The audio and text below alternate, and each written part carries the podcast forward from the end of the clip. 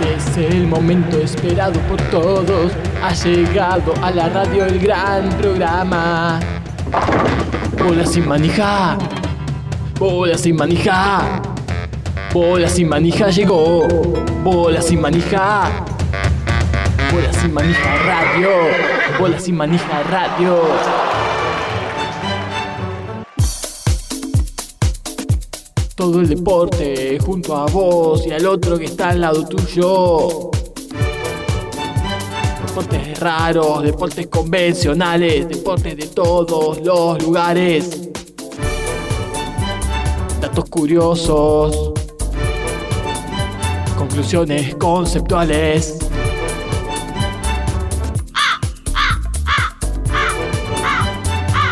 Nombres de estrellas de los 90 álbumes de figuritas, todos los datos irrelevantes del mundo deportivo mundial. Están acá. Bola, bola, bola, bola, bola sin, bola sin, sin manija, sin manija,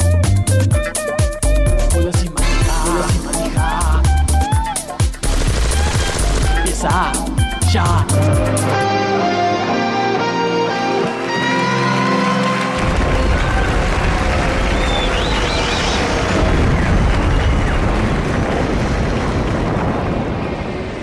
¿Y la cortina?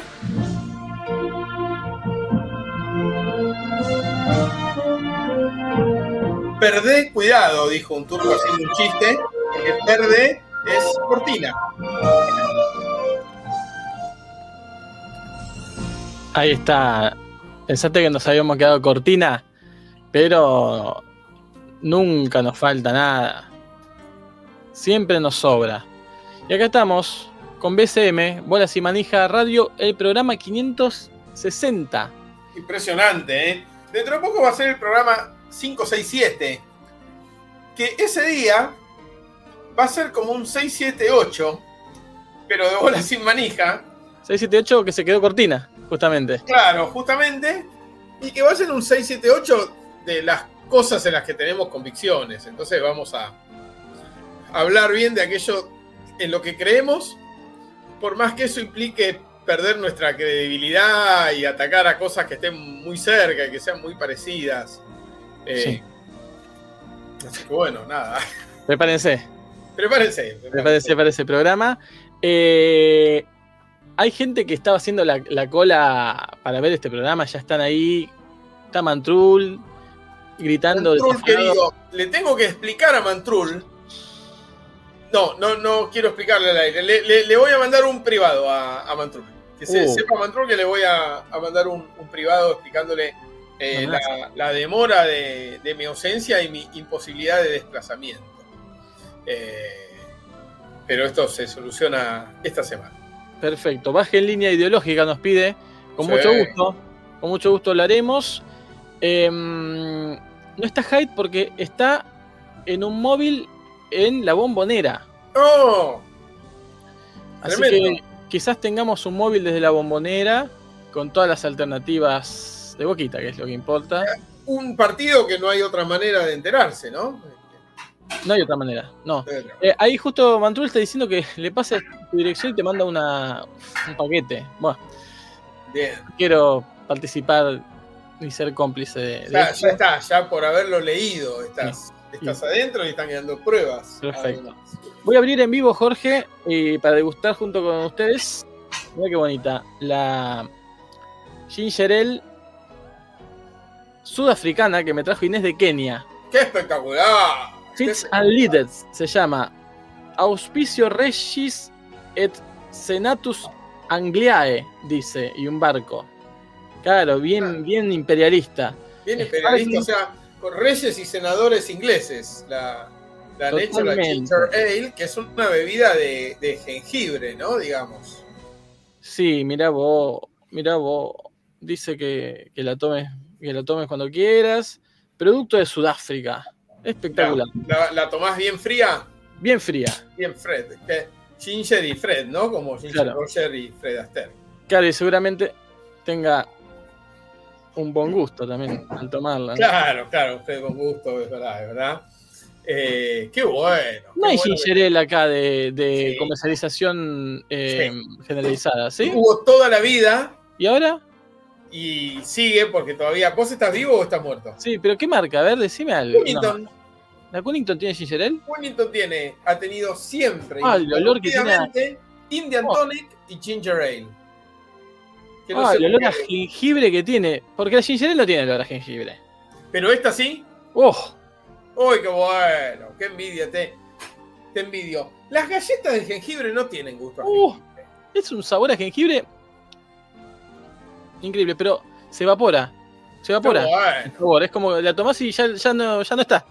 ¿Cuáles fueron las gaseosas de gusto más raros que bebiste? Y o que viste sin beber. Qué buen tema. Sí. Creo que lo hablamos dos veces por año, más o menos. Creo que sí, creo que sí. Yo he visto la de chicle globo de Bubblegum. Claro, la uva buba. Sí, la- claro, recordemos para la gente que es un poco joven eh, o, o todo lo contrario. Oh, muy joven. Uy, ¿se te cortó o me, se me cortó a mí? Jorge, ¿estás ahí? Sí, se te cortó, evidentemente. Eh, vamos a tratar de, de, ver- de hablar por línea privada.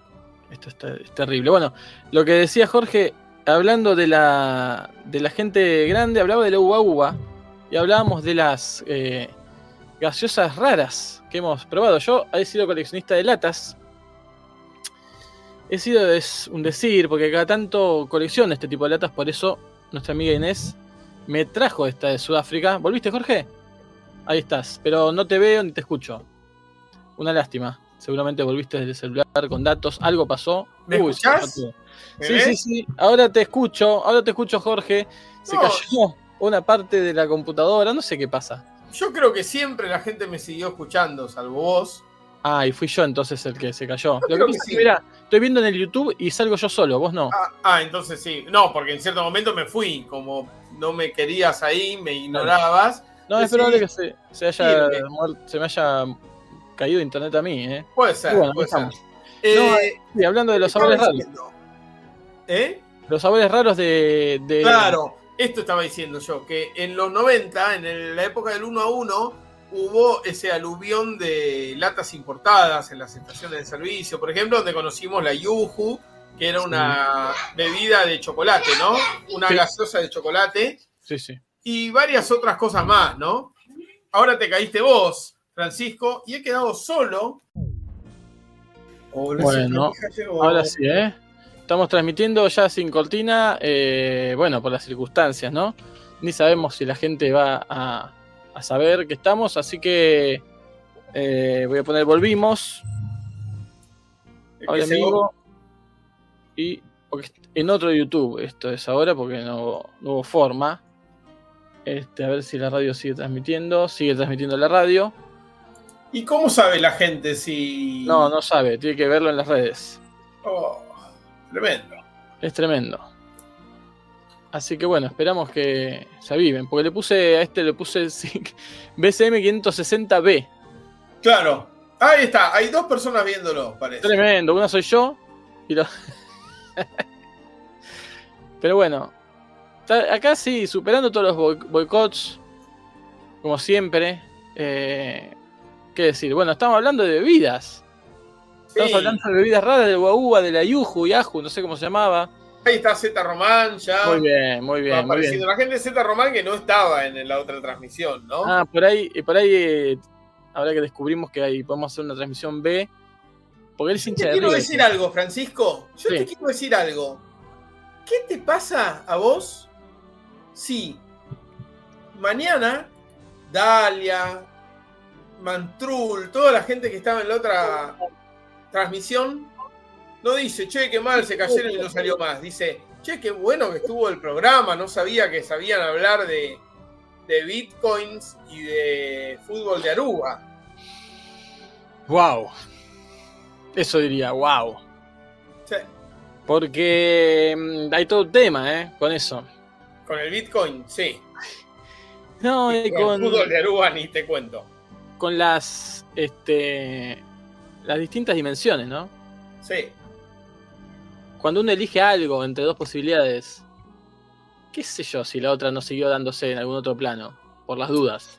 Justamente, ¿no? Cuando hablamos, hablamos, hemos hablado varias veces, ¿no? De todos los estados posibles, de universos posibles, y cómo sencillamente momento Planck tras momento Planck, instantes Planck, ¿no? Que son los presentes Sí, acumulados. finitos, Sí, uno toma decisiones que hacen que alguno de esos cuasi infinitos mundos posibles sí, sea el que realmente ocurre o en realidad el que realmente transitas vos, claro. tu conciencia acá, y te desvías de toda esa otra rama, ¿no? Bueno, ese es el verdadero desafío de la humanidad, Jorge. Viajar en Sí. el tiempo, pero al presente. De, un presente al otro. Porque Claro, viajar al futuro es fácil, uno sabe que está adelante. Claro. Dependiendo si, salvo que seas Aymara. ¿Sos Ay- Aymara o no? Viajar al pasado no está para atrás, pero viajar al presente, al otro presente que no, su- no, no elegiste.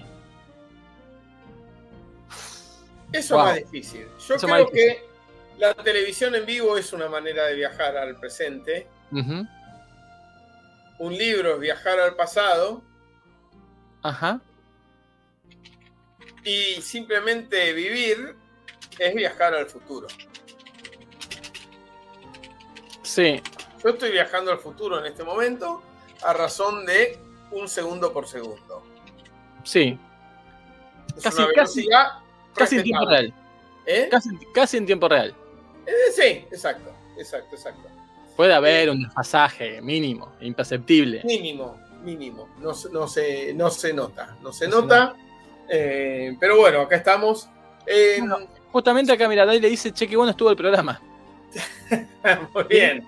Z Román nos dice que le llegó la notificación, que nos pregunta cómo anda, y aparece Facundo Buenul, que ya había aparecido, por lo menos sí, un sí. Facundo Buenul en la otra transmisión, y acá vuelve a, a cumplir con su, su misión en este plano de las dimensiones, que es decirnos buenas, ¿no? Claro. Eh, bueno, estábamos hablando de gaseosa de chicle y globo, gaseosa de chocolate, Sí, gaseosa de uva, buble gum. Eh, y yo quiero contar una Sí. heladería que descubrí en Bragado, embriagado. Ah, embriagado. en Bragado, en Bragado, que tiene varias sucursales allí, es artesanal y que tiene muchos gustos de golosinas. Ya se ha visto en algún lado, dicen, ah, hay tal heladería en, no sé, creo que en Temperley que lo hace, pero bueno, una cosa es decir existe y otra cosa es Eso está ahí. estar ahí. Y yo comí, me pedí tres gustos en un cuarto.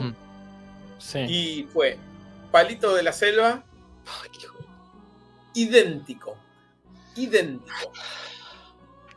Pico dulce, Ay, no, qué asco. absolutamente idéntico al real. Y fizz. Cuando digo fizz, digo, ¿esto qué es? ¿Ananá fizz? Así. No, no, no. Son los Caramelo caramelos fizz. Era un caramelo fizz de uva. ¿Pediste tres caramelos? ¿No pediste un, Sí. un chocolatín? ¿Un alfajor? No, eh, al otro día sí, pedí uno que se llama eh, Aba- Abachoc y que es como el, como el Habana, como el viejo Habana, ¿no? Como dice Ah. Piñero. Claro, ¿Saben, no? Lo de Enrique Piñero. Eh, que bueno, sabemos que es, es el heredero de la fortuna más grande de, de la Argentina, ¿no? Por eso también cancherea con estas cosas. Pero en su restaurante, para quienes no han visto esto en redes sociales, hace un postre que tiene el gusto del alfajor Habana original. Y en la descripción del postre en el menú se puede leer con el verdadero sabor de La Habana antes de que lo agarraran esos hijos de puta del grupo Indalo y le hicieron mierda. ¿no? El grupo no me acuerdo cuál es. Sí. Con lo cual él recibió una carta documento instándolo a cambiar el menú que decía eso. Grupo Excel, perdón. Creo que es el grupo Excel, sí. A lo cual él contestó con otra carta documento, eh, amparada en que si llega a perder un juicio de 3 millones de dólares, para él es como tener, es como, no sé, si suponete se te cayó, dijiste, uy, me voy a comprar un cucurucho grande bañado en chocolate, que es lo más caro, y justo te rebalás y se te cae. O sea, te da bronca, pero vas y te compras otro, ¿no? Claro. Eh, y él contestó la carta diciendo, Al revés, no, no solo me voy a arrepentir, los que se tienen que arrepentir son ustedes por haberle hecho eso al alfajor Habana. Buenísimo. Me imagino que una carta de documento del grupo Excel debe decir A, Sí, C, sí, sí, sí, objeto, totalmente. objetivo, este, descripción, tema, fecha. Es así. es así. Perfecto. Eh, pero bueno, no, probé todos esos gustos muy buenos, el abachoc muy bueno también, etcétera, así que Mm, bien, bien. Polémico, polémico. Quise, pensé en traerles, pero Difícil. es muy difícil traer helado por la ruta. Es muy difícil. Sí. Con los calores que viene haciendo es muy difícil. Eh, Eh, pero bueno, bebidas raras que hemos tomado. Yo, como soy coleccionista de latas, claro, todo lo he sido, he tomado cosas raras. Pero bueno, esas que mencionaste. Había una con Snoopy que era como un. Esas gaseosas que hacen en Estados Unidos que no se entienden muy bien, que son como crema de vainilla con gas. sí, sí, ¿Cómo sí, se sí, llaman? sí, sí. Bueno, y, y la root beer, ¿viste? Esas cosas horribles. Sí, sí. Después yo vi también eh, los chinos. Calculo que acá en el barrio chino se ve, yo lo he visto en, en chinos. eh, chinos, digo, perdón, en mercadillos que traen cosas de Oriente Extremo. Eh, cuando digo Oriente Extremo no me refiero a conducta, eh, sino a, Ah, ubicación. Ubicación, ubicación. Vale. Y ahí hay, no sé si las viste alguna vez esas latas que son transparentes. Una lata Sí, transparente, sí. pero que de arriba es lata y se abre Sí, como una lata. Y algunas algunas, tienen claro. pedazos de frutas adentro. Sí, yo he tomado alguna de aloe vera con pedazo de aloe vera y que es como una gelatina que se te queda entre los dientes. Muy, muy rico. Le mandamos a Gonzalo Sirio un saludo, el fan de todas las comidas que traen aloe vera adentro. eh, lo, he Mirá. visto comer. El, eh, lo he visto comer yogures de aloe vera, beber aloe ah. vera. Qué bueno, qué bueno. sí, sí. Este, mm, así que bueno, estamos presentando el Bolas y Manija de hoy. Hay mucho para hablar. Sí, No es el programa esto. 567. Sí, No, no es este, pero No. anunciamos que se viene y como seguramente se pierda lo que dijimos ahí, sí. Vamos a venderlo unos programas para adelante avisando que va a ser el 678 nuestro, ¿sí? Y ahí vamos a se va a saber nuestra ideología del deporte y de las islas, Exacto. entre otras cosas. Bueno, mucho para hablar. Bueno, noticias, actualidad, deportes por todos lados. todo lo que recuerdo ya se habló en la semana anterior, o sea, quedó Argentina fuera del Mundial de Básquet, Sí, es verdad. el fútbol en Turquía. En la selección argentina va a jugar en Argentina dos partidos, pero ahora vamos a corregir la información Sí, por favor. porque Por dijimos favor. Surinam y no viene Surinam, viene Curazao, lo cual es eh, fantástico. Sí. Tenemos la lista de Scaloni para analizar también. Y después hay muchos informes. Estamos esperando otros integrantes que traen informes, como por ejemplo Marco Z, con su ya conocido Pasando Revista, ¿no? Sí, pasando revista de Ginsburg, que es historiografía, lo llama él, porque Biografía de... no lo puedes llamar eh, normal, digamos. normal. No, no, no, tiene, necesita un término académico. Eh, y también, ¿qué vamos a, a tener? Tenemos un Jumagu que se va a conectar más tarde. Sí, y nos va a... eh, Es el partido homenaje a Jumagu este, porque Sí. Va a estar viajando muy pronto Dentro de menos de 48 horas va a estar abordando un avión a Tierra Prometida. a Tierra Prometida, a Bangladesh, vamos a decirlo, para actuar como ITO de la, no de la selección, sino de la Federación Argentina, pues va a ser referee en la Copa Vagabandú de, de Cavadi.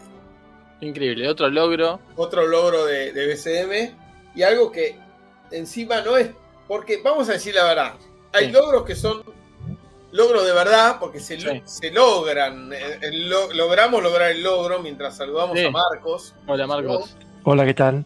Y hay otros que son logros casuales a los cuales uno después se, sigue, se sube. ¿sí? Por ejemplo, mi participación en el Congreso de la UEFA fue un Sí. logro casual.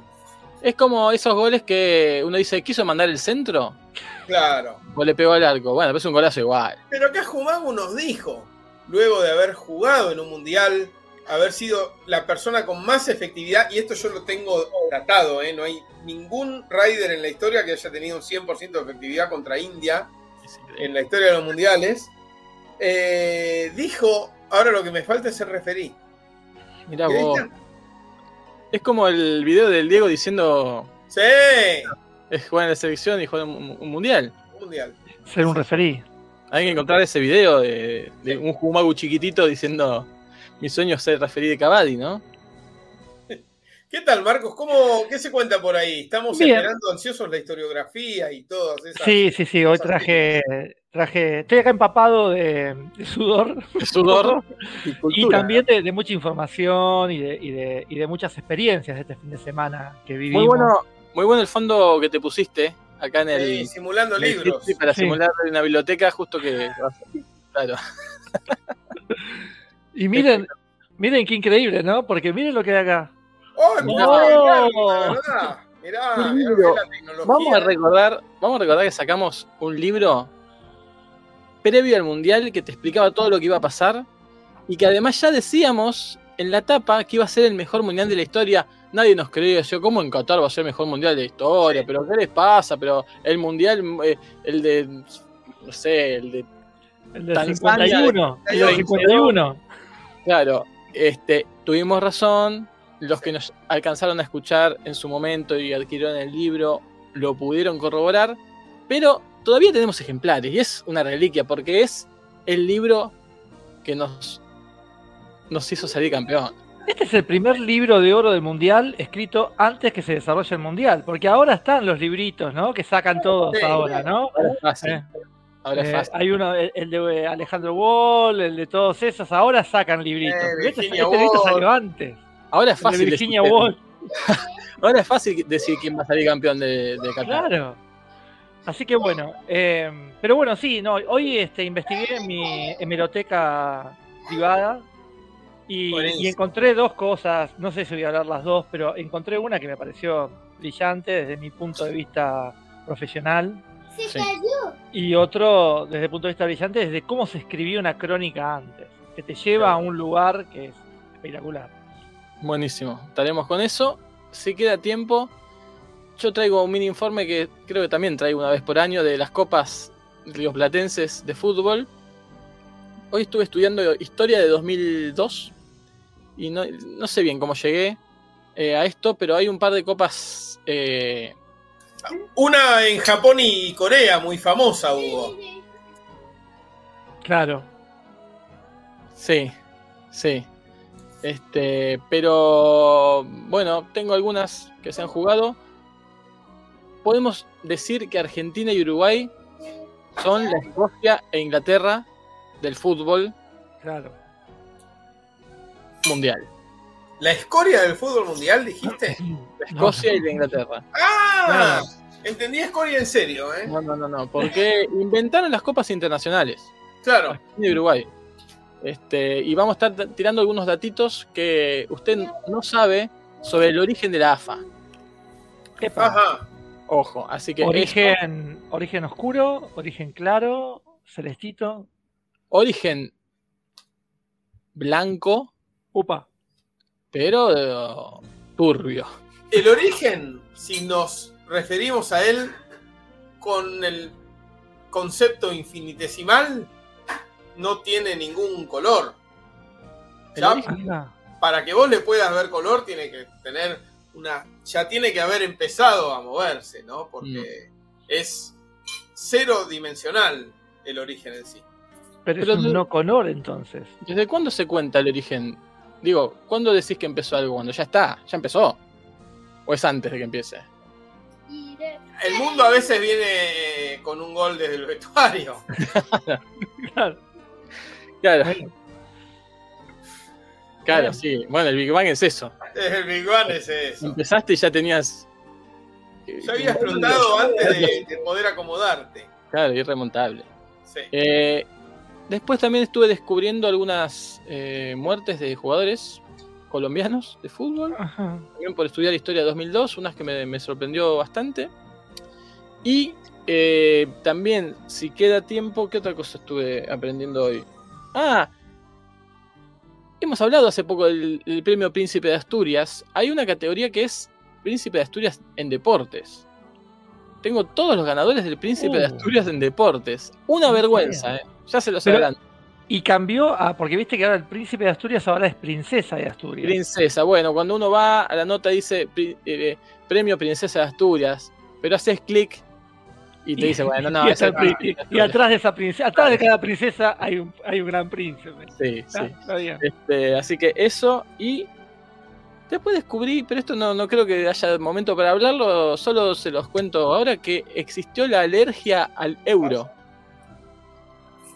La alergia al euro. Sí, cuando se lanzó el euro en España, donde si no, Sí, claro. empezó a haber muchas consultas de gente que experimentó una alergia a las monedas de 1 y de 2 euros, no sé qué. Ajá. Porque eran las de cobre.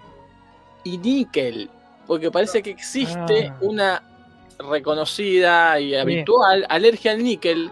Lo que pasa es que los médicos decían, pero esto tiene muchísimo menos níquel que las pesetas. Entonces es imposible que les dé alergia ahora. Además, necesita un tiempo prolongadísimo de exposición. Es como que tenés que chupar la moneda un mes. Para- Claro. Bueno, entonces, casi que eh, la teoría más eh, aceptada es que era este, sugestión. Que realmente fue un miedo, miedo al progreso, de algún modo. La, la alergia psicosomática de España. Exacto. Exacto. Así que- existió la alergia En al el euro. cuando musicalizábamos cada bloque, en- acá es donde habría que haber puesto el tema del euro de Tonino, ¿no? ¿Recuerdan ese disco fabuloso de, de Tonino que supe conseguir de casualidad? Que decía, ya ha llegado el euro, somos europeos, quien tenga guardadas pesetas, eh, bueno, lo tiene feo. Eh, y explicaba todo, ¿no? Cómo era eh, ahora con el euro, que decía, esto es muy fácil para convertir. Si antes no tenías un duro, ahora no tendrás un euro. bueno, está muy bien. Muy bien, muy- está Eh, muy bien. Todas cosas así. Mientras Bueno, lo vemos a bien. Fumau, ¿no? Que llegó. Sí. Andan, perdón por la tardanza, pero estaba con otros temas. No, empezamos casi recién porque hubo muchos problemas de conexión, este, Sí, muchos boicots. Mucho, mucho. Así que sepan como siempre que cualquier problema que haya con la conexión de YouTube, ¿qué, qué está pasando con Fumau? Un terremoto, un terremoto. eh. no, no, no, acabo de ver que. que En los programas femeninos. Sí. Se habla de, girl- de Girl Cot. Seguramente. bien. Sabotea un evento femenino. ¿Es un Girl Cot? Sí, seguramente, ¿No? seguramente. No, quiero decir que siempre está la, la conexión en la radio. Si ve- ven que hay algún problema en YouTube, volvemos en breve, pero pueden no perderse nada conectándose a bsmradio.com.ar, que, que siempre es- está ahí. Sí, aunque no lo veamos. por de hecho, anunciemos que a fin de año vamos a transmitir todos los pedacitos que no salieron en YouTube, Sí. pero sí salieron en la radio, los vamos a cortar y va a ser un, Un programa, el metaprograma de lo que no se vio en YouTube. Y lo Exactamente. peor es que es cierto. Un cadáver exquisito de, Claro. Jorge está comiendo con con tenedor y todo, fideos, algo así. Fideos. Tremendo. Espectacular. Nos vamos superando. Espectacular. Esto antes no se podía. Bueno, así que esa es medio la propuesta para hoy. Perfecto. Eh, si quieren, comenzamos por algún lado. No sé. no sé Comiencen por lo que por lo que ustedes quieran. No, estoy eh, ubicando. Vos fuiste a la cancha, Fran. No sé de qué hablaron ahora que iban a hablar, pero. Claro, contanos de un poco Pablo. Experiencia. Pablo. No, no, no. Eh, mucho calor. Sentí mucho calor. eh, tuve un fin, un fin de semana de mucho calor. Y ustedes dirán, sí, hizo calor, boludo. Pero me tocó calor. trabajar viernes y sábado en el desierto de Tecnópolis. Ah, Sí, no. Me tocó ir el domingo al infierno del León Kolboski. Y hoy me tocó ir al dentista en un sub TV sin aire acondicionado. Y como son esos de los nuevos, eh, no tienen mucha ventana para abrir. No hay ventanas. La No reta ventanas. decidió que no son está. como las naves, son como las naves de ¿cómo sin aire acondicionado? Sin aire acondicionado. El sub TV, la mitad no tiene aire acondicionado. Pero este era uno de los nuevos. Y, y uno entra. Porque además en las estaciones hace mucho calor. Ya lo he dicho varias veces que en Uruguay, por ejemplo, no tienen. En la estación de Uruguay no hay ni ventilador. Con, Claro. ola de- de- con este, alerta roja, con pandemia, no hay ni ventilador. Claro, y entras al subte ese amarillo, lo abrís y decís, acá entra el frío y no, Mm. un No. calor, un... Bueno, así que he pasado días de mucho calor, pero el calor del primer tiempo en Atlanta, increíble, increíble y lo soporté. Después vinieron los bomberos, nos apagaron un poco. Y un partido, bueno, Atlanta un desastre, como, como suele ser, sin ninguna idea. Y nos metieron un gol. Y bueno, dijimos, ya está, es imposible que Atlanta haga un gol. Y Atlanta hizo un gol en el minuto 90. Y después hizo otro gol en el minuto 95 y terminó dándolo vuelta para alegría de un montón de gente que estuvo a 30 segundos de incendiar la cancha y ya ahora es el mejor equipo de la historia. Es este, vamos los pibes, genios. Bueno, así que eso. Recordemos que jugó contra el temible equipo de Villa Dálmine, de Campana. Un equipo que juega con la camiseta de Vélez, pero, pero lila, ¿no? Recordemos. Lila, claro. El Violeta. en Tremendo, porque Y, y- y que era en un momento el equipo de Siderca. No sé si ahora sí, en qué quedó eso. Sí, sí, no sé. No sé. Atlanta se acomodó bastante bien. Ahora está sexto Ah, mira. en este momento. Es Bueno, el sexto. A sexto cinco. En Sí. Atlanta, en el Así tema de halcones y y- palomas, Uh, los que son famosos son los halcones, ¿no? Los Atlanta Hawks. Claro. En cambio, los Atlanta Dogs no, no son No, muy conocidos. Claro. Acá Z Román nos dice medio out of context, pero ¿qué les parece de Gastón Edul entrevistando a todos los jugadores de la selección? Me parece bien a mí. ah, no, no veo mucho yo. ¿Qué son los recortes que después se ven así a veces en. Claro, está haciendo una gira así. por Europa eh, entrevistando a todos los jugadores del- de la selección. Está bueno. O sea, eso me parece bien. No sé cómo. cómo lo hace, pero eso me parece ¿Quién, bien. Scaloni? ¿Fue a hacer eso? No, No.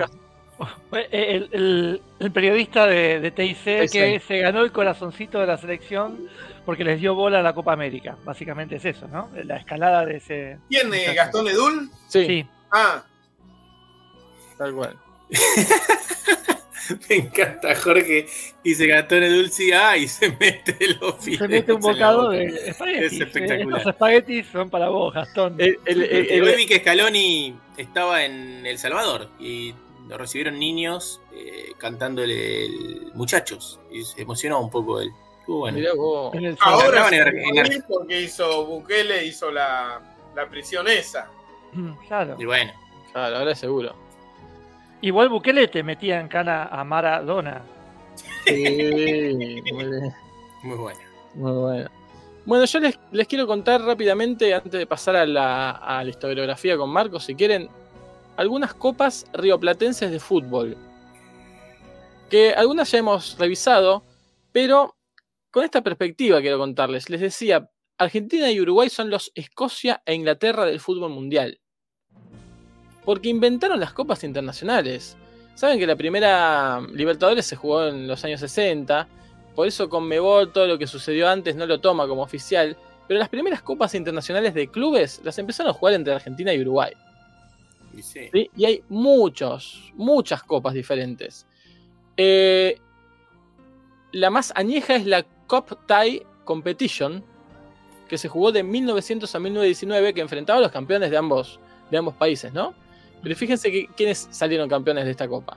Belgrano Athletic, Alumni, Rosario Athletic.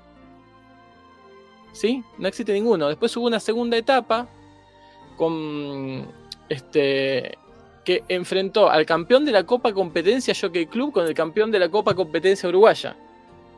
Ya empezaba a complicarse porque eran copas que se enfrentaban y si la ganabas ibas a otra copa y así. Ahí, por ejemplo, el primer campeón uruguayo fue Wanderers en 1911. Salió campeón San Isidro. Y después, bueno, River, Boca es el último campeón de esta copa de 1919. Fíjate que Montevideo Wanderers tiene tres títulos junto a Alumni en esta segunda etapa, así que es el máximo campeón. Otra copa es la Copa de Honor Cusenier. Mirá. I, I was wondering who win the cup. Necesito, Fran, por ahí hacerte un pequeño comentario. Sí. Rosario Athletic no es otro que Atlético de Rosario, Ajá. pero cambiado el nombre. ¿Y qué es Atlético de Rosario? Es un club de fútbol. ¿Argentina de Rosario? Ah, no, tenés razón, Argentina de Rosario es el conocido. Ah, No, no, no dije nada. ¿y Belgrano Athletic qué es? ¿De acá? ¿Era de Belgrano, Barrio Belgrano? Belgrano, es, Mirá, sí, Athletic es está, está- el- existe todavía, está acá, atrás de los incas. Claro, es el que juega al rugby, es el que cerca de la casa del, cónsul, del embajador japonés, que es muy, muy linda esa casa. Mirá, Mira, vos, Le digo a la gente, si, si anda por verano R, visiten la casa del Claro. embajador japonés, que es muy buena. muy bueno. Es ahí en verano R, debe ser tipo Naon y Pampa, por decir así, más o menos por donde quede. Muy bien. Por ahí, Fíjense. por esa zona. Fíjense que la, la Cup Thai, Cup Thai Competition siempre se definía en Buenos Aires. Entonces inventaron otra que siempre se definía Montevideo, la Copa de Honor, pero era lo mismo. Y después, quien ganaba la Copa de Honor de cada país jugaban durante desde 1905 a 1920 la Copa de Honor Cusenier. Ahí también salió campeón Montevideo Wanderers. En 1909 sale por primera vez campeón Kurk, que hemos hablado de Kurk, que no es otra cosa que Peñarol. Claro. Claro. San ¿Qué era Isidro. Era el club- Cricket, cricket, Uruguayan Club Uruguayo Railways. Deportivo.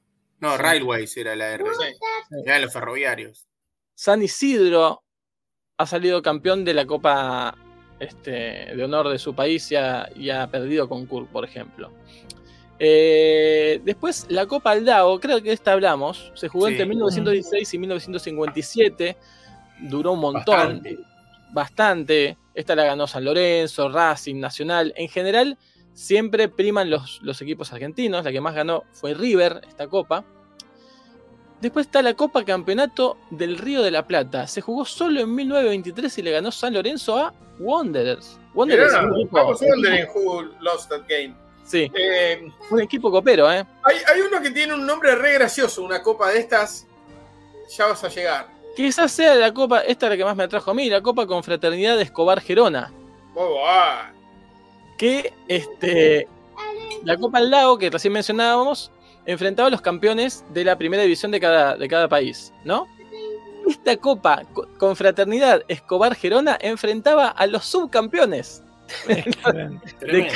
Inventaron la UEFA en ese- la Copa Claro. UEFA. La sudamericana, pero una Claro, sudamericana. Es la Copa, nadie se acuerda del segundo, pero fíjate vos, las primeras dos se disputó a partido único. La primera la ganó San Lorenzo, se la ganó Peñarol, y la segunda la ganó Peñarol a San Lorenzo. Mm. ¿sí? Eh, ambas se jugaron en el Estadio Centenario, en el 41 y en el 42. En el 45 ya se jugó partido de ida y vuelta. Eh, y esto es, es tremendo. Boca le gana. eh, no, Nacional le gana a Boca 2 a 1 en la ida. Y Boca le gana 3 a 2 en la vuelta a Nacional. Entonces, ¿qué pasó? La ganaron los dos. O sea, la copa de los mejores segundos no tuvo campeón. Más segundo que eso, imposible. Claro. Tremendo. La última que se jugó fue en el 46, la ganó Boquita, ahí sí, ganándole los dos partidos a, a Peñarol. Uno en el centenario y otro en el gasómetro. Mira, ¿Sí? 6 a 3 le ganó en el gasómetro Boquita. La Copa Confraternidad Escobar Gerona era porque Escobar era el presidente de la Asociación Argentina y Gerona el presidente de la Asociación Uruguaya. Claro, claro. Era la confraternidad entre ellos dos, digamos. Hacían jugar a su. Bueno. Este. mm, Espectacular. La Copta y la Cusenier. Después. Hay otras copas que dicen que no son oficiales, que en realidad. Una suerte de amistosos entre campeones. De las dos. eh, de los dos países. Esta, por ejemplo. Se jugó muy salteado, ¿no? Después de que se fueron muriendo esas copas, la Aldao en el 57, otras en el año 20, en el año 30 y pico. Claro, esta que les dije recién, la Escobar Gerona en el 46, bueno, se empezaron a jugar cada tanto, cuando pintaba. En el 70, por ejemplo, se jugó, Boca eh, le ganó a Nacional, ida y vuelta. En el 92 fue la siguiente, Peñarol River, la ganó Peñarol. En el 97 se jugó esta, este partido, esta copa entre los campeones de ambas federaciones, la ganó Boca a Peñarol. Bueno, ya en esta era, solo Peñarol y Nacional las han jugado. La última fue en 2017. Apa. 2017, Boca le ganó a Nacional por penales. En Ciudad del Este, en Paraguay. Hermoso. Y la anterior, en 2016, la había ganado Peñarol a Lanús. ¿Sí? Em, bueno, San Lorenzo le ganó a Danubio, fíjate vos, en 2014, bajo el nombre de Copa Banco Ciudad. mira, ¿Sí? ¿ciudad de qué? De alguna. Del oeste. Ahí se le ponía el nombre una vez que. Así que bueno, esa es un poco la historia de, mm, de las copas rioplatenses. Entre 1900 y 2013, acá falta la de 2017 porque, bueno, y 2016 porque no es oficial, el máximo ganador de estas copas al final es Nacional de Uruguay. 13 títulos tiene. Seguido Mira. Por Alumni, que no pudo ser superado a pesar de no existir. 7 copas y River que tiene 7. Después Peñarol con 5, Boca con 4. así que espectacular. Pero claro, viajando en estas copas, sabiendo quién era Escobar, quién era Gerona, me encontré con algunos presidentes de asociaciones de, de fútbol. Em, se me ocurrió fijarme cuál fue el primer presidente de la AFA. La vieja AFA, ¿no? Ujú. Cuando se llamaba Argentine Association Football League, fundada en 1893. Por este hombre, fundador y primer presidente, Alexander Watson Hutton, escocés. Claro. El hombre, el que llega, como dice Adrián en Pequeños Gigantes 1, con, la pelota con tientos y un MP3 en la valija, nada más, a, a traer el fútbol a la Argentina, ¿no? Claro, pero no solo a traer el fútbol a la Argentina, a fundar la cuarta liga del mundo. Y la primera latinoamericana. Tremendo. En esa época solo existía la liga inglesa, la escocesa y la holandesa. Ah. La cuarta liga del mundo es la Argentina, fundada por eh, un escocés que eh, también está vinculado con la fundación de Alumni, ¿no? Del, del club Alumni. Así que espectacular. Nació en Glasgow, murió en Buenos Aires Mm. en el año 36. Está en el cementerio británico, por supuesto. Eh, así que bueno, le debemos todo a este escocés buena onda. Otro presidente que vino después es Francis Chevalier Boutel, que fue presidente entre 1900 y 1906. De, de Haití, creo que era Papadoc ese. Sí, nacido en Suffolk, Inglaterra, ahora sí, un pirata, como presidente de la AFA, Mirá. que además se fue a morir a Inglaterra, el muy cagón. Ah. Ah, Inglaterra en el 37, ingeniero presidente de la mal llamada AFA, eh, y fue miembro del Club del Progreso, del Jockey Club y del Lomas Athletic Club. mira, Tremendo. Se casó con Rosa Granero. Mm. Bien. Claro. Bien, Y pero del campo. la- del que- campo, antes salía con el mundo, ¿no? sí. no era argentina Rosa Granero, era uruguaya. Mira, Ah. Ah, casi. uruguaya. Bueno, él es el que organizó la Co- Copa Cup Thai Competition. ¿sí? Eso era en la época que todavía no estaba la AFA, que estaba la Liga. la AFAL. Argentine Football Association League. Claro. League. Bueno, él es el fundador de la primera Copa Internacional entre clubes de Argentina y Uruguay. ¿Sí? También por eso es importante y es pionero eh, un inglés. Bueno, ¿Se acuerdan, este, no? Que cuando yo contaba en Pequeños Gigantes 1 sobre Argentino del Rosario. No, cualquier cosa estoy diciendo. El ACB No. que me tiene mal. Sobre Argentino de Quilmes, Sí, que que fue el primer club mate y argentino bizcochitos en vez de té como ofrecían los del Claro. Athletic Club y inglés. que hizo y que hizo lobby para este, que se cambie el, el reglamento estaba en inglés y las reuniones Claro. eran en inglés. Es como el Concilio Vaticano que hizo la misa en castellano en vez del latín, pero en el fútbol, lo que hizo Tal el cual. mate.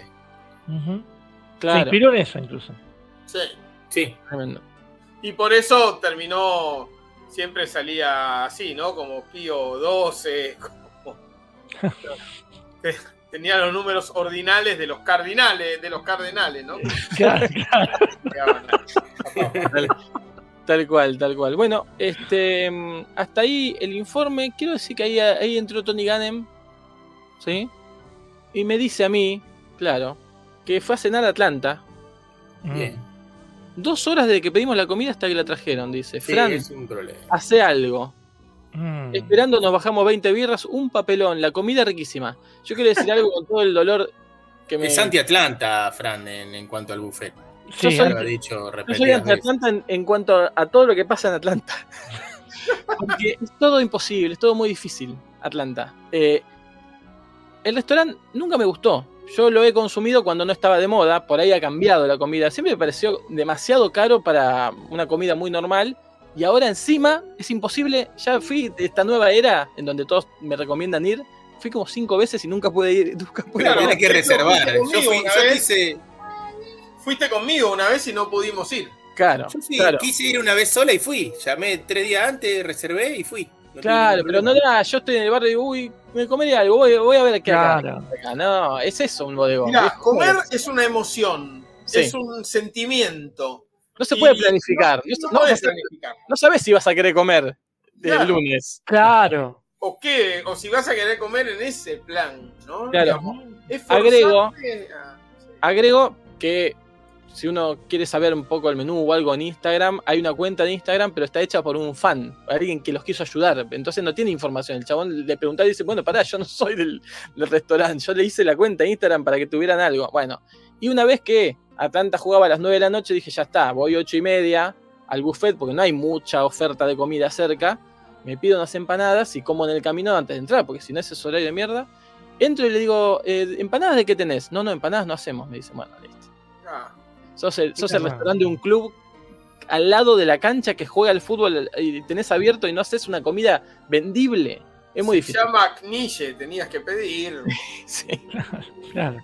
Así que bueno, esa es este mi informe sobre el restaurante Estaba Atlanta. Igual pensando voy a que ir. el día eh. que comí ahí en Atlanta te encontré a vos afuera, ¿te acordás? Claro, porque había partido. Había partido vos Y no podía entrar, y- Fran. Estaban, vos estabas adentro y Fran estaba afuera queriendo entrar. Saludar, quería Claro. saludarlo nada más. Y me decían que no, que tenía que reservar para No, saludar. tenía que reservar para saludarnos. Claro, Sí, claro. es verdad que cuando yo entré al, al, al restaurante, como tenía reserva, había unas 30 personas afuera esperando y me miraron con un odio cuando pasé. Claro, ahí, sí, hola, se genera eso. Se genera, Genera se eso. genera violencia. Se genera Claro, violencia. creo que es momento de que Fran le comparta al resto de los BCM y a la audiencia eh, toda la, la experiencia de comer en eh, el bodegón del loco en, en Bragado. Eh, una experiencia de la cual fui, fui teniendo a Fran al tanto, que de a poco empezó creciendo hasta convertirse en, en una necesidad, en una obsesión. Eh, todos te dicen que el mejor lugar para comer en Bragado es el bodegón del loco, atendido por, por su dueño, ¿no? Y te explican que es muy difícil comer ahí. Eh, y de hecho yo fui, estuve una semana y recién la quinta vez que fui logré comer ahí. Un día estaba cerrado, pero figuraba que estaba abierto. Entonces después cuando le pregunto, digo, ah, no sabía que al final lo- los martes no abría. Dice, no, no, cuando no tengo ganas no abro. Perfecto. Perfecto. Bien. Pues otro día también llegué, dije, como decían, sí, pide que reserven, qué sé yo. Bueno, llegué a las once y media de la mañana, estaba todo vacío, el loco nada más ahí. Intenté entrar. No, no, no tiene reserva, no, no. Por ahí comemos rápido, sí. La gente a qué hora la una y ya para la una. No, no, no, no, no, no. Hay, hay- hay que llamar, bueno. Te da un teléfono.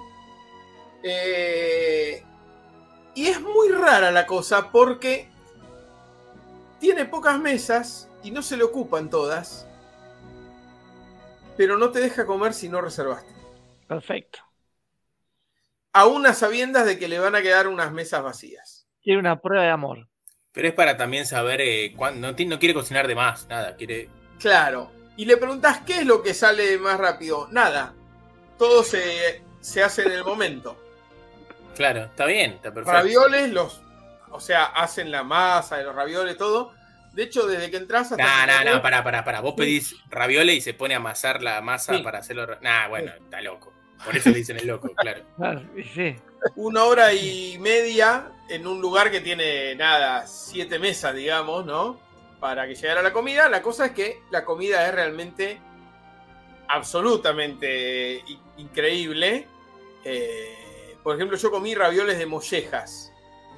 Eh, y tenía otros ravioles que eran de- Tuvo que hacer la masa de los ravioles y poner un fuego para hacer. para hacer la molleja. hacer claro. No, no, otros ravioles eran de solomillo con arándanos, todas cosas así. O sea, el tipo hace unos platos de su creación realmente increíbles, pero todo el tiempo que va. e- Esto que yo ya cuento el final diciendo sí, logré comer, es realmente, la, creo que la quinta vez que, que fui hasta, hasta el restaurante, traté de reservar un día, bueno, ese día que no me deja sentar, voy al otro día a la mañana, bien temprano, y reservo para la noche, me dice, no, ah, no, no, no, no, Se me queda una, una sola mesa. Eh, bueno, está bien, somos tres, uno es un nene. ¿no? No, no, no, tengo dos sillas. Déjame pensar. Digo, sí, está bien. ¿Qué es esta, esta mesa? Sí, sí, esta. Bueno, ves, ponemos plato acá y la silla al costado y ya está. Bueno, dale, te anoto. No, no, no, no, no, no, no, no, no te lo puedo asegurar la silla. No, no, no, no, no, no, no, no, no. Otro día. Bueno, reservame para mañana. ¿Hoy? Eh, Estoy viniendo a la mañana, lo más temprano. Estoy viniendo a las 12.00 para reservarte para la cena y ya no hay. Y ahora mañana, oh. Buah.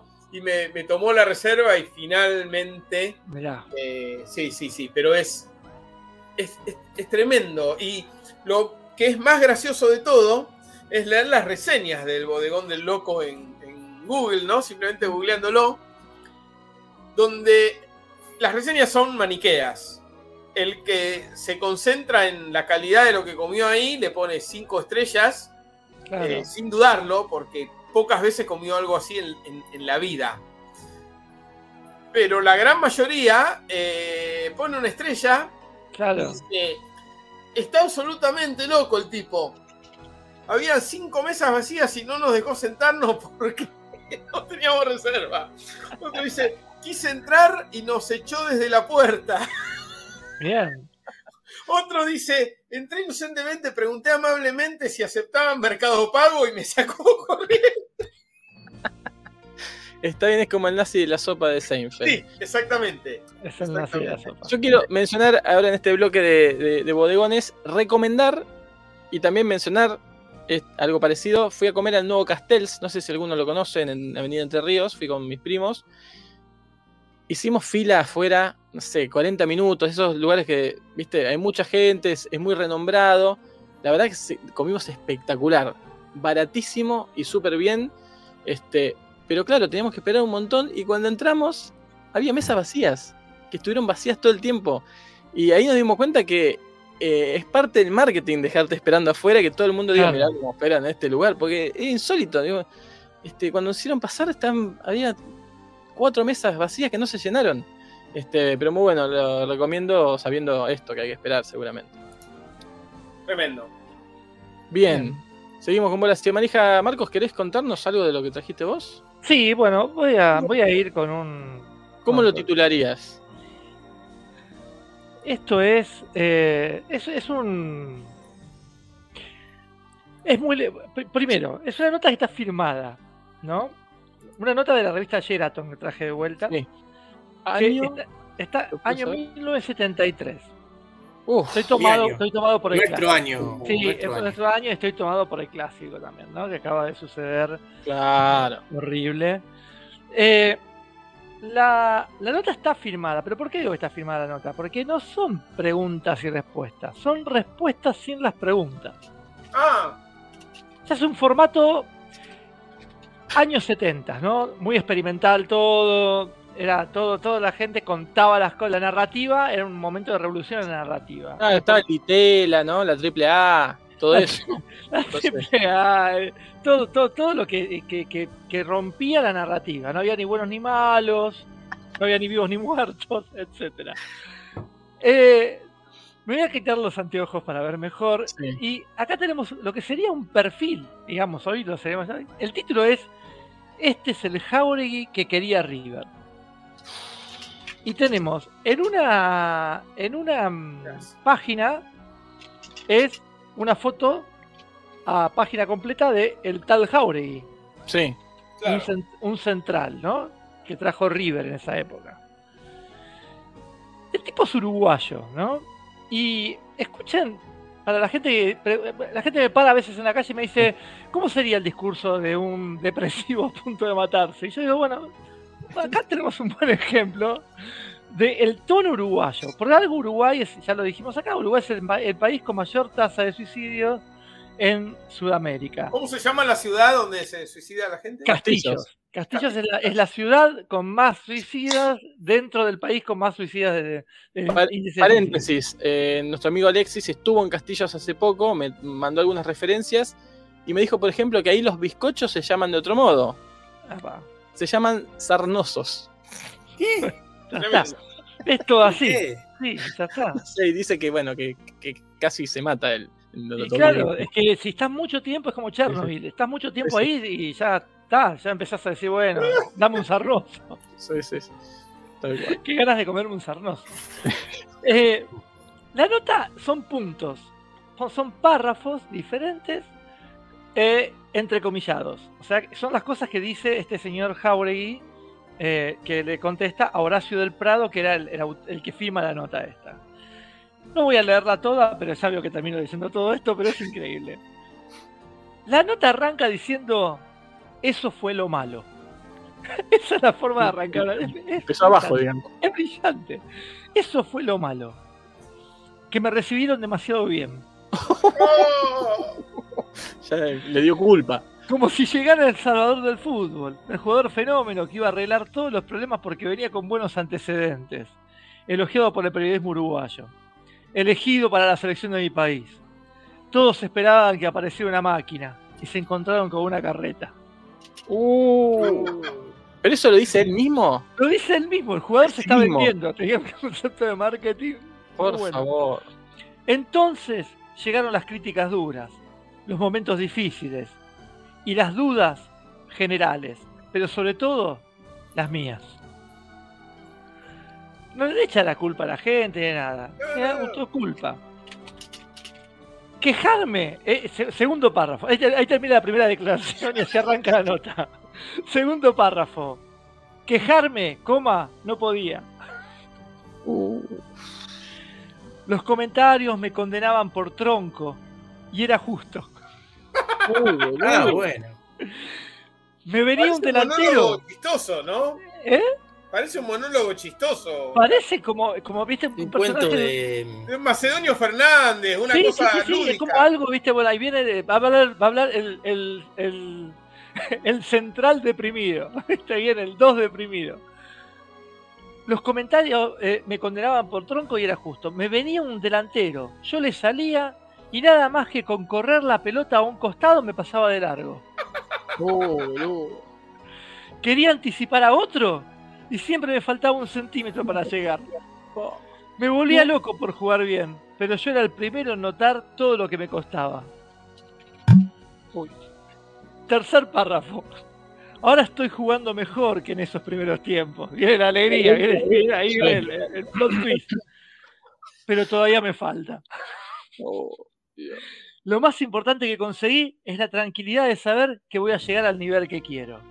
Bien. Cuarto párrafo. También lo sabía cuando vine. Pero cuando chingué la pelota número 14, medio me asusté. Y no estoy tardando demasiado. Ya es un monólogo interno total, ¿no? Claro. Un par de críticas me decían que no podía jugar a nada, que no agarraba una vaca en un baño. Fua. Casi me convencieron. Intentó agarrar la vaca, fue, llegó una vaca a un baño para agarrarle, y cuando la agarró dice, ah, bueno, puedo agarrar una vaca en un baño. Por Dios. Yo mismo me pregunté, ¿y no tendrán razón estos tipos con, un, con una calavera en la mano? Quinto párrafo. Esa clase de comentarios es lo que me molestaba y me duelen. Cuando se carga a un jugador o se lo bufonea porque juega mal, los otros, los que opinan seriamente que era un desastre, no me preocupaban tanto. Los respeto porque en ese momento ponían lo que estaba a la vista de todos. Leo las revistas del ambiente y recibo en casa los diarios, porque me parece que si yo vivo del fútbol tengo que estar al tanto de lo que se decide y ocurre. Pero también me interesa conocer todo sobre la actualidad, sobre el mundo, sobre los problemas que nos tienen que preocupar. Los problemas que nos tienen que preocupar. Nos duran o no. Creo que para sentirse un jugador maduro, como en cualquier otra actividad, hay que observar el medio para tratar de entenderlo. Y no chocar con él porque uno no se da cuenta de qué es lo que pasa. Hay muchas cosas para descifrar. Está tomado por una entidad, ¿no? Como se tomó. Eh, sobre todo desde el punto de donde yo me paro para mirar. Porque aunque Uruguay es casi Argentina, tenemos diferencias. Espectacular. Genial. Después este dice que en la primera de River apareció el Chuta Sánchez, jugó con Rosario, en, Rosario, en Rosario contra Newells y la rompió. Para el equipo fue una tranquilidad porque se ganaba otro jugador de categoría. Sin embargo, ahora les cuesta mantener ese nivel. Y yo me pregunto por qué. Le doy vueltas al asunto y al final me digo, acá lo que pasa es que la responsabilidad es demasiado grande. Uh, No, es tremendo la poca confianza que se tiene ese tipo. ¿Cómo llegó un tipo con semejante falta de confianza a, eso? Claro, cuando el Chuta jugó sin nada que perder fue un fenómeno, pero cuando pasa a ser el dueño del puesto siente como si hubiera presiones para defenderlo. En Rosario demostró que está para gran jugador, pero necesita que el vestuario, que del vestuario surja el apoyo de todo un equipo, bueno, y todo eso. Claro. Y creo que lo que sufre River es lo mismo que el Chuta. Es un cuadro joven. A veces pienso que nos falta gente mayor que reciba directamente la bronca de los hinchas o la culpa de que no se salga campeón. buenísimo. por Dios. Acá hace falta un viejo Ah, que lo porque claro, es la, es la época que estuvo River muchos años sin salir campeón, ¿o no? Es, es claro. Entonces él, él pide que la solución es un viejo que lo puteen. Eh, todos lo putean y entonces lo- ellos pueden jugar. Porque les juro que ni me imaginaba yo cómo era esto de River, que la gente se reunía, se, la gente se reunía en el hall a protestar, o que la hinchada lleva tantos años de sufrimiento, ni que hay tantas historias de mufa o de manejos turbios atrás de cada final perdida. Pero hay una fórmula infalible para triunfar, y acá volvemos a ponernos eh, positivos Sí, mantener la humildad y el sacrificio. pasarla mal, digamos. Y pensar que lo único que puede armar un gran equipo es, una gran familia. Yo digo que River lo que puede conseguir porque hay una totalidad de gente sana. La mayoría son pibes y tienen una pureza encima que a veces asombra. Mostaza Merlo, por ejemplo. La pureza de Mostaza Merlo. Eh, bueno, y después sigue, ¿no? Y ahí se empieza a acomodar. Pero esto me interesa, porque acá creo que hay unas aristas para investigar. Y esto lo tiro, creo que va a ser lo último que voy a leer, porque si no, ya nos vamos a. No, voy a leer dos cosas más. En Defensor de Montevideo llegamos a armar un gran equipo. Estaba el Bolita Arispe, Luis Garisto. En realidad el cuadro lo armó don José Ricardo de León. Es lejos el mejor técnico de mi país, pero nunca dirigió a Nacional o Peñarol. En este momento nuestros amigos uruguayos están eh, excitadísimos. Ni a la selección, porque sus ideas políticas jugadas por la izquierda le han creado inconvenientes. Uh, ¿Será el Vuelvo padre de León? José Ricardo de León. Hay que meterse ahí. Yo no me metí. Lo dejé Para para, mí es el padre de, del de Barba. de Oscar de León. Sí. Don Pepe, un lujo para el fútbol uruguayo, nos dio un funcionamiento perfecto, pero ese funcionamiento estaba respaldado por los jugadores que nos matábamos dentro de la cancha. Eh, y dice, bueno, en River hay compañeros que juegan tan bien al fútbol que uno mismo se detiene en la práctica para admirarlos. uf, Pero yo no le tengo fe al cuadro solo por eso, sino porque le noto base humana para armar un buen grupo. Y eso es más importante que ninguna otra cosa. Para la gente que es derecha, no hay límites de éxito. Ahí contrarrestado un poco Está bien. el técnico de izquierda y la gente que es de derecha parece que no hay límite de éxito. Eh, Luis Artime siempre fue un ejemplo, ¿no es así? Y en Uruguay, siendo argentino, llegó a ser ídolo y secretario de la Mutual, que viene a ser como futbolistas agremiados en la Argentina. mirá, buen dato, ¿eh? Eh, y bueno, no, y ahí ya está, esa es la nota. Baudilio, datos. eh, datos eh, biográficos. Sí, de, de León.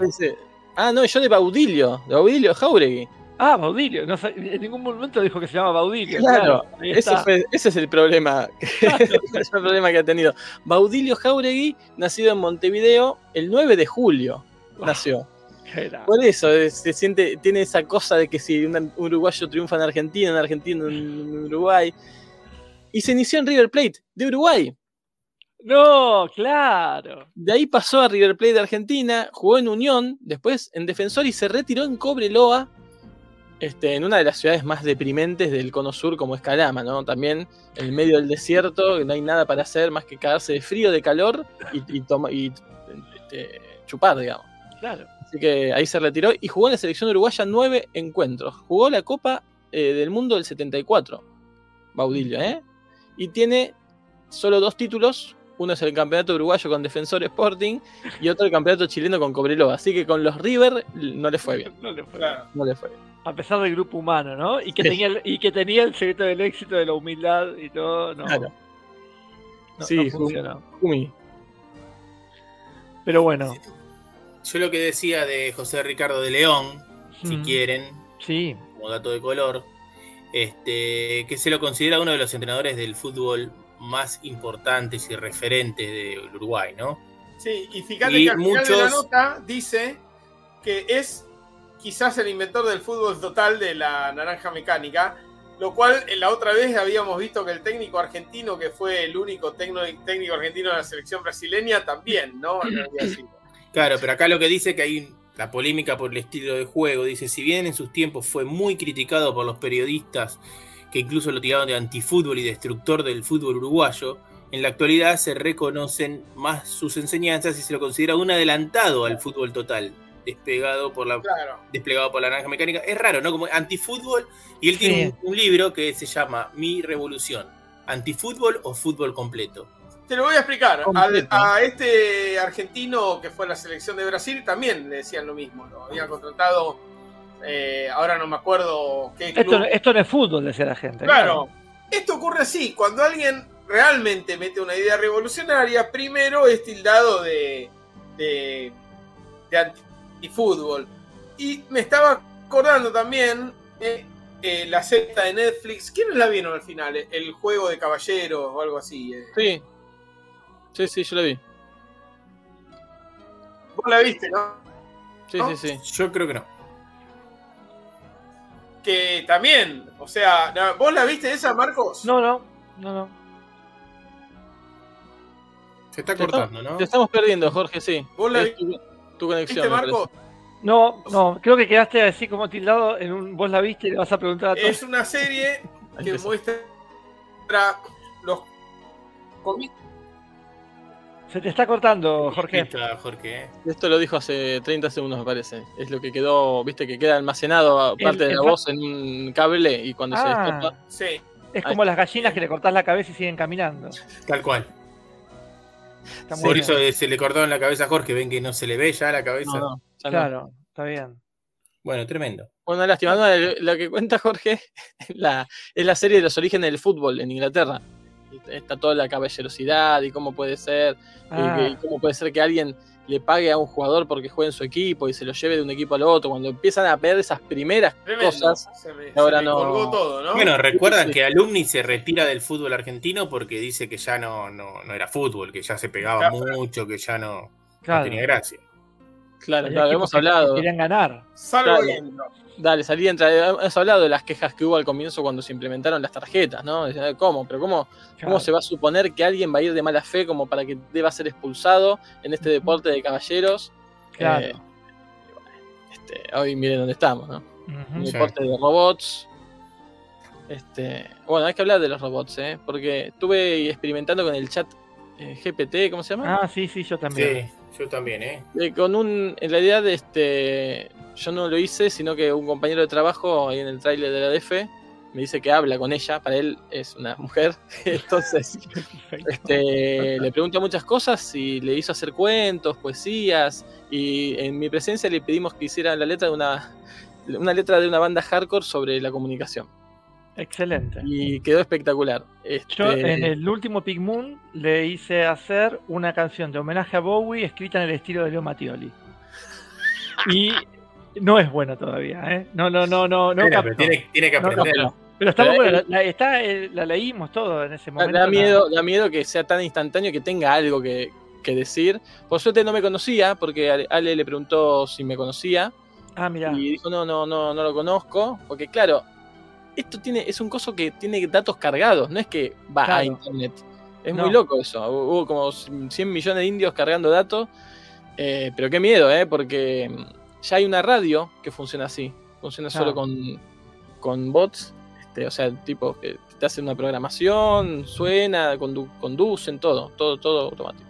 Increíble. A ver, Jorge, ahí estás. Ahí estoy. Sí. Ahí se me escucha, bien. No, y les decía eh, que esa serie, El Juego de Caballeros o algo así, que está en, en Netflix, muestra eh, los inicios del fútbol, cuando lo jugaban solamente un grupo de chetos de, de Eton, ¿no? De la escuela Los chetos. esta. Y aparece un club eh, de clase trabajadora, totalmente, de esa gente tipo de, de los parientes de Billy Elliot, ¿no? Y Sí. sucios y manchados de carbón. y empiezan a jugar y ahí mismo hay uno que es foráneo, que viene de otra ciudad más y les dice a los trabajadores con los que va a empezar a jugar, no, vamos a hacer algo distinto, vamos a hacer... Pues te muestran, están muy bien recreados los partidos donde van realmente todos corriendo atrás de la pelota. Claro. Es como un mal, es como un mall de rugby, pero con el pie la cosa, ¿no? Y avanzan todos en bloque, Claro. 11 para acá o para allá, tirándose patadas, más o menos, más que nada. Perdón, Jorge, que te interrumpa, pero en el mall eh, es con el pie. Sí, es verdad, es verdad. Eh, En el ustedes me shopping no. igual. En el shopping no. En el No, en el shopping no. mall no. Eh, hasta que este tipo dice, no, vamos a hacer algo. Cada uno va a estar en una posición de la cancha. Y no, pero este le van a sacar rápido si te van a venir los 11. No, pero cuando te vienen los 11, vos si estás acá, se la pasás a este otro. Y ese otro no va a tener nadie alrededor. Va a poder avanzar bastante. Mientras van avanzando los demás, y vos le tirás la pelota, no tenés que avanzar junto con él. ¿Viste? Y entonces, bueno, lo empiezan a hacer y, claro, empiezan a ganar, a ganar, a ganar. Y estos, los, los- todos los de los demás equipos se empiezan a quejar con la proto-AFA Claro. esa que había en ese momento, porque dicen, ah, decían cosas tan ridículas como, ah, no, no vale, ¿no? Que es como lo de ahora que Claro. tiene la nueva regla que el arquero en un penal no puede Claro. Ni, siquiera ir y tocar los dos postes. Para. No puede ir hasta un poste y el otro, ni tocar la red, ni mirar para arriba. Decían, ah, no, no vale. Eh, y hay todo un lobby horrendo, ¿no? De los, de los chetos para no dejarlos jugar porque hacen esas cosas antideportivas y al fin y al cabo cambian lo que era el, el deporte como eh, convirtiéndolo en antifútbol. Hasta que de a poco uno de, el- el- de los más prominentes del equipo de los Garcas empieza a, a darse cuenta de que en realidad estos están haciendo una cosa bella, inteligente, estética y buena y que están siendo discriminados eh, por pobres y bueno, ahí se empieza a ponerse más, más linda la historia. La recomiendo muchísimo la película. ¿Cómo se llama, eh, Fran? Eh, ¿Juego de caballero? ¿Dijiste? Creo que Su- sí. Suena más paraguayo eso, pero bueno. Y es una serie. Sí, es una se- miniserie Mm. de Netflix. Eh, juego de caballeros, sí. Un juego de caballeros está en Netflix. Bien. Sí, está bueno. Este, espectacular. Eh, ¿Qué estábamos? Vos, Jumado, estás hablando del técnico. Esto ya habías terminado tu. No, yo de lado. Sí le voy a decir a Jorge que recién le corregí haciéndome el canchero que el mol era con el pie y ahora que pienso, no, no siempre. O no. Así que perdón, Jorge. Lo que quise decir era un pack de jugadores, ¿no? Yendo a tratar. No, estuvo bien lo que dijiste. Creo que el que estuvo mal fui yo. Y el fútbol es un pack de jugadores corriendo atrás de una pelota. Sí, Sí. sí, sí. Eh, Jumau, ¿cómo estás? Eh, de cara Nervioso. Ahí va. Nervioso. La verdad que estoy nervioso. Este, no, por, no por ningún tipo de complicación que tenga el viaje, para nada. Pero bueno, eh, mañana, oh, mañana empiezo mi licencia deportiva y tengo que hacer las valijas, fijarme qué llevo, qué no llevo. No, no. Hoy me compré una riñonera que era para mí fundamental para este viaje. Y bueno, conseguí una riñonera muy barata en 11, mucho mejor de lo que esperaba encontrar, así que estoy contento. Eh, pero bueno, mañana empieza toda la, la puesta a punto y el miércoles nos vamos para ahí, el predio que tiene Ricky enfrente del predio que tiene la AFA en Ezeiza. Sí. Bueno, eh, voy para ahí y después de ahí nos tomamos el 8 todos juntos. Ah, vas a concentrar. Claro, concentramos, ellos concentran mañana ya. Y el miércoles este, salimos todos en caravana ahí en, en colectivo. No sé cómo vamos a hacer con las valijas y todo, pero bueno, de alguna vez calculo que ya llegaremos temprano para no tener problemas. Y salimos a las diez y media. Salimos para DACA. Diez y media de la mañana, No, no, de la noche, de la noche. El- miércoles. Eh, ¿ya sabes bien cuál es tu actividad y en cuyo caso en qué partidos?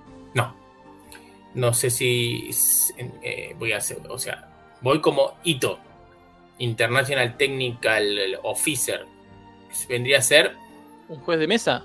no, podría ser referí, juez de línea, juez de banco, oficial de mesa, algo de eso voy a hacer. Juez federal. No creo, fue federal, no creo que me pongan de juez principal. Tal vez en algún partido de los últimos donde ya no se juega por nada, no sé. Tampoco sé si voy a estar con los chicos de la selección o voy a estar con los referees aparte en un, en un hotel, que es lo que creo que va a pasar. Que Así que va a ser una experiencia rara en ese sentido también, ¿no? Porque voy a estar conviviendo con un No, polaco, un keniata, Bueno, con los tuyos, digamos. con con los míos, colegas. sí, con, con mi gente, como me Con gusta tus decir. colegas. Neces- ¿No necesitas licencia o algo para, para ese trabajo? Esperemos y que no. pregunto, y en eh, ese caso, no sé. ¿te lo otorgarán ahí? Sí. te Claro, darán en algún momento me darán Claro. el fichaje. Yo voy a explicar que soy el único referí de la Argentina. Claro, si y- quieren otra cosa, que vayan a buscar a ver si querían que mandemos un referí, no había otra cosa. Claro. Pero bueno, estuve practicando, estuve practicando todas las señas, Bien. el bien. vocabulario que hay que utilizar junto con las señas, que Claro. es muy específico. Malaysia, one point. Claro, pero por ejemplo tenés que decir cuando un jugador se fue afuera, no solo decir que es- es- hay que decir el rider se fue para afuera, Claro, punto para Malasia, por ejemplo. claro. Che, Por eso está bueno porque hablan igual que yo, o, o un poco mejor tal vez, pero El idioma es internacional, un idioma internacional en inglés el ese. inglés mal hablado. sí. ¿sos eh, consciente de que... Perdón, eh, me voy a poner en... Va, a parecer forro, pero sabes, que no lo soy, que estoy deleitado y, y siento que somos todos campeones junto, junto con vos con esto. Pero ¿no sentís un poco que, por ejemplo, no sé, Bangladesh tiene que jugar contra Tailandia, dos que son de los mejores, ¿no? Así. Y sos vos el árbitro y es un poco como cuando van a jugar, no sé, Argentina-Alemania en un mundial y el referí es de Islas Marshall. Y todos dicen, uff, Dios. Sí, puede ser. Lo que pasa que, insisto, no creo que me pongan a- como árbitro principal en un partido importante. Realmente, no, no, no, no le vería mucho sentido.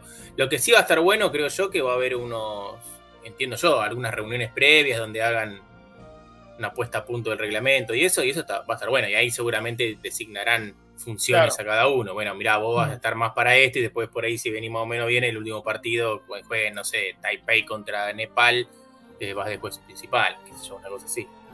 Pero bueno, veremos, veremos. Va- ¿Vas a poder hacer algún tipo de móvil, de despacho? ¿O en BSM Radio o en el blog? Y eh, tal vez escriba algo, lo que sí estaba viendo en estos momentos, hora del programa, allá son las 5 de la mañana. 6 de la sí, 5, o sea que el programa empezaría a las 4. Va a ser un poco difícil, pero como también a veces es difícil dormir, probablemente el, el lunes Claro. que viene esté. El ya el otro va- no sé, porque ya el otro ya uno va a estar mejor con el tema del sueño y me va a costar más levantarme. Y habrá que ver también cuál es el, el- el trajín allá, ¿no? Cuando estuve en el Mundial de Am- Ambadad, era complicado, ¿eh? Porque nos levantábamos 5 de la mañana y no parábamos, varios días no parábamos hasta las 7, 8 de la noche y era cansador. Pero bueno, vamos a ver, ojalá que no sea tan así. Espectacular. Bueno, todo el éxito. Gracias. Eh, por supuesto, te acompañamos. Vamos a, a seguir los, los partidos. Vamos a hacer una, una cobertura única, como siempre. Como siempre, desde Los acá. partidos se van a transmitir por YouTube, por no YouTube. acuerdo, R- R- R- YouTube.com. RTV, creo que es. RTV. YouTube.com. Ahí va. Y lo No, buscas. no, pero creo que es. Lo voy a decir ahora, porque ya que estamos. Dale, para la gente, ¿no?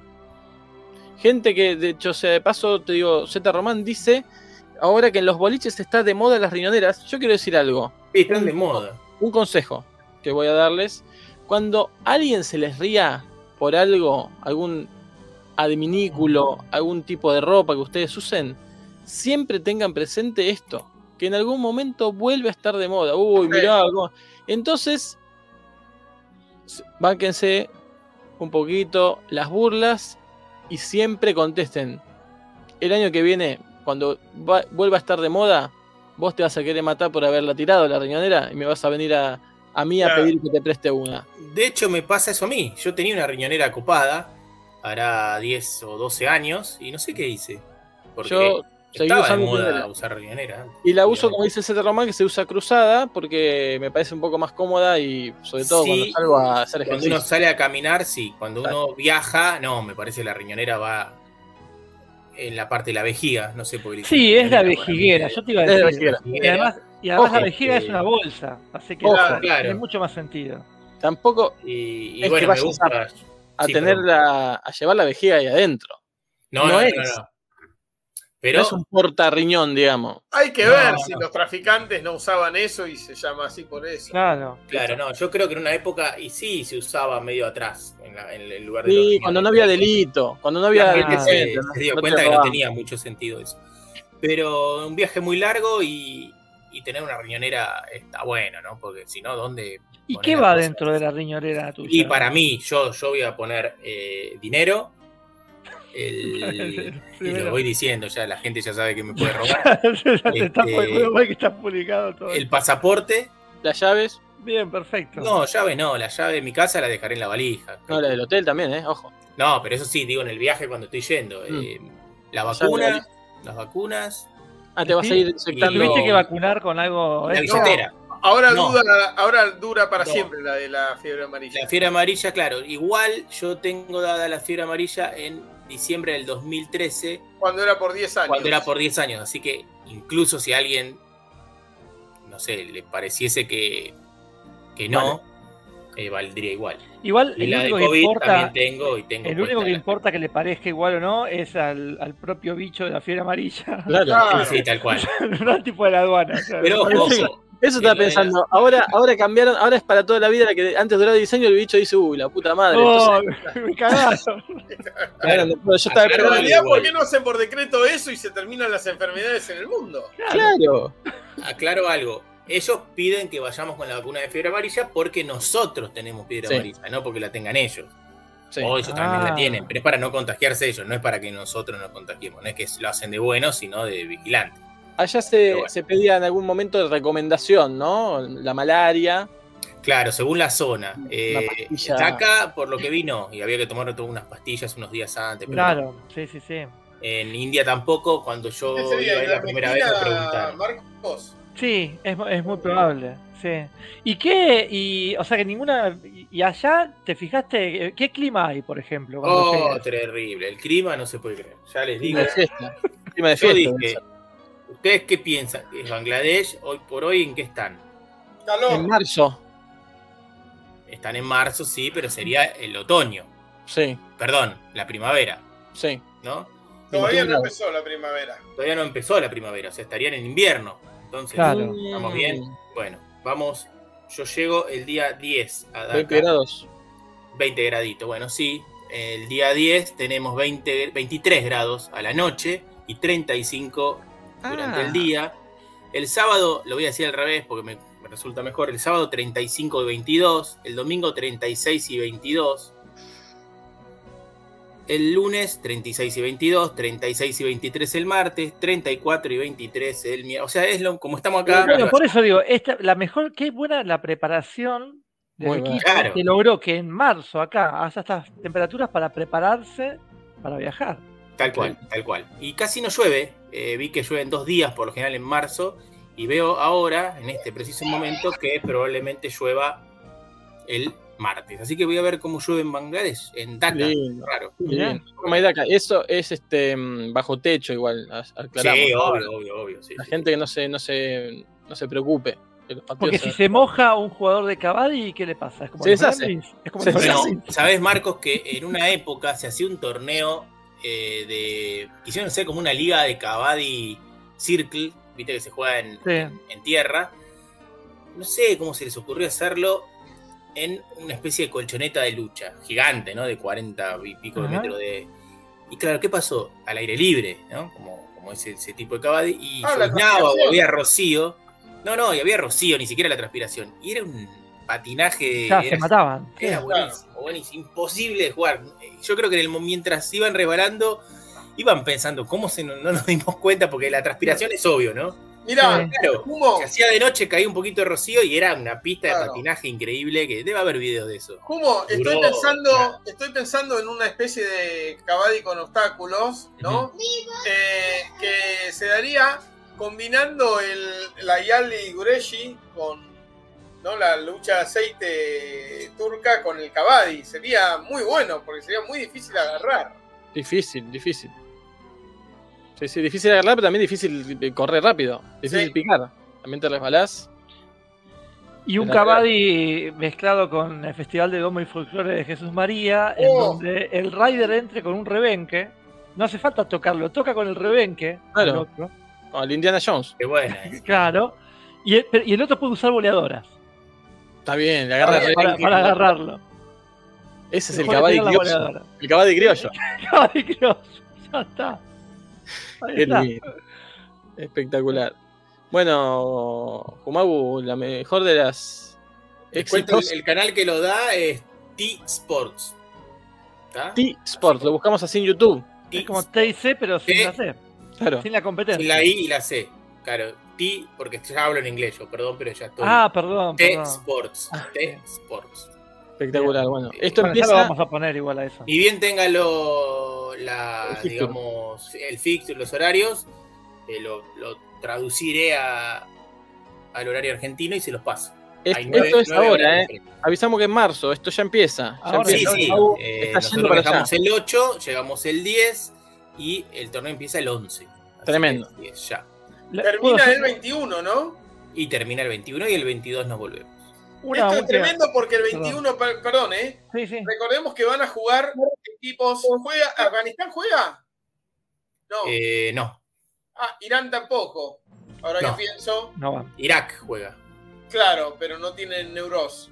Eh, porque es el año nuevo persa, ¿no? El 21 de marzo.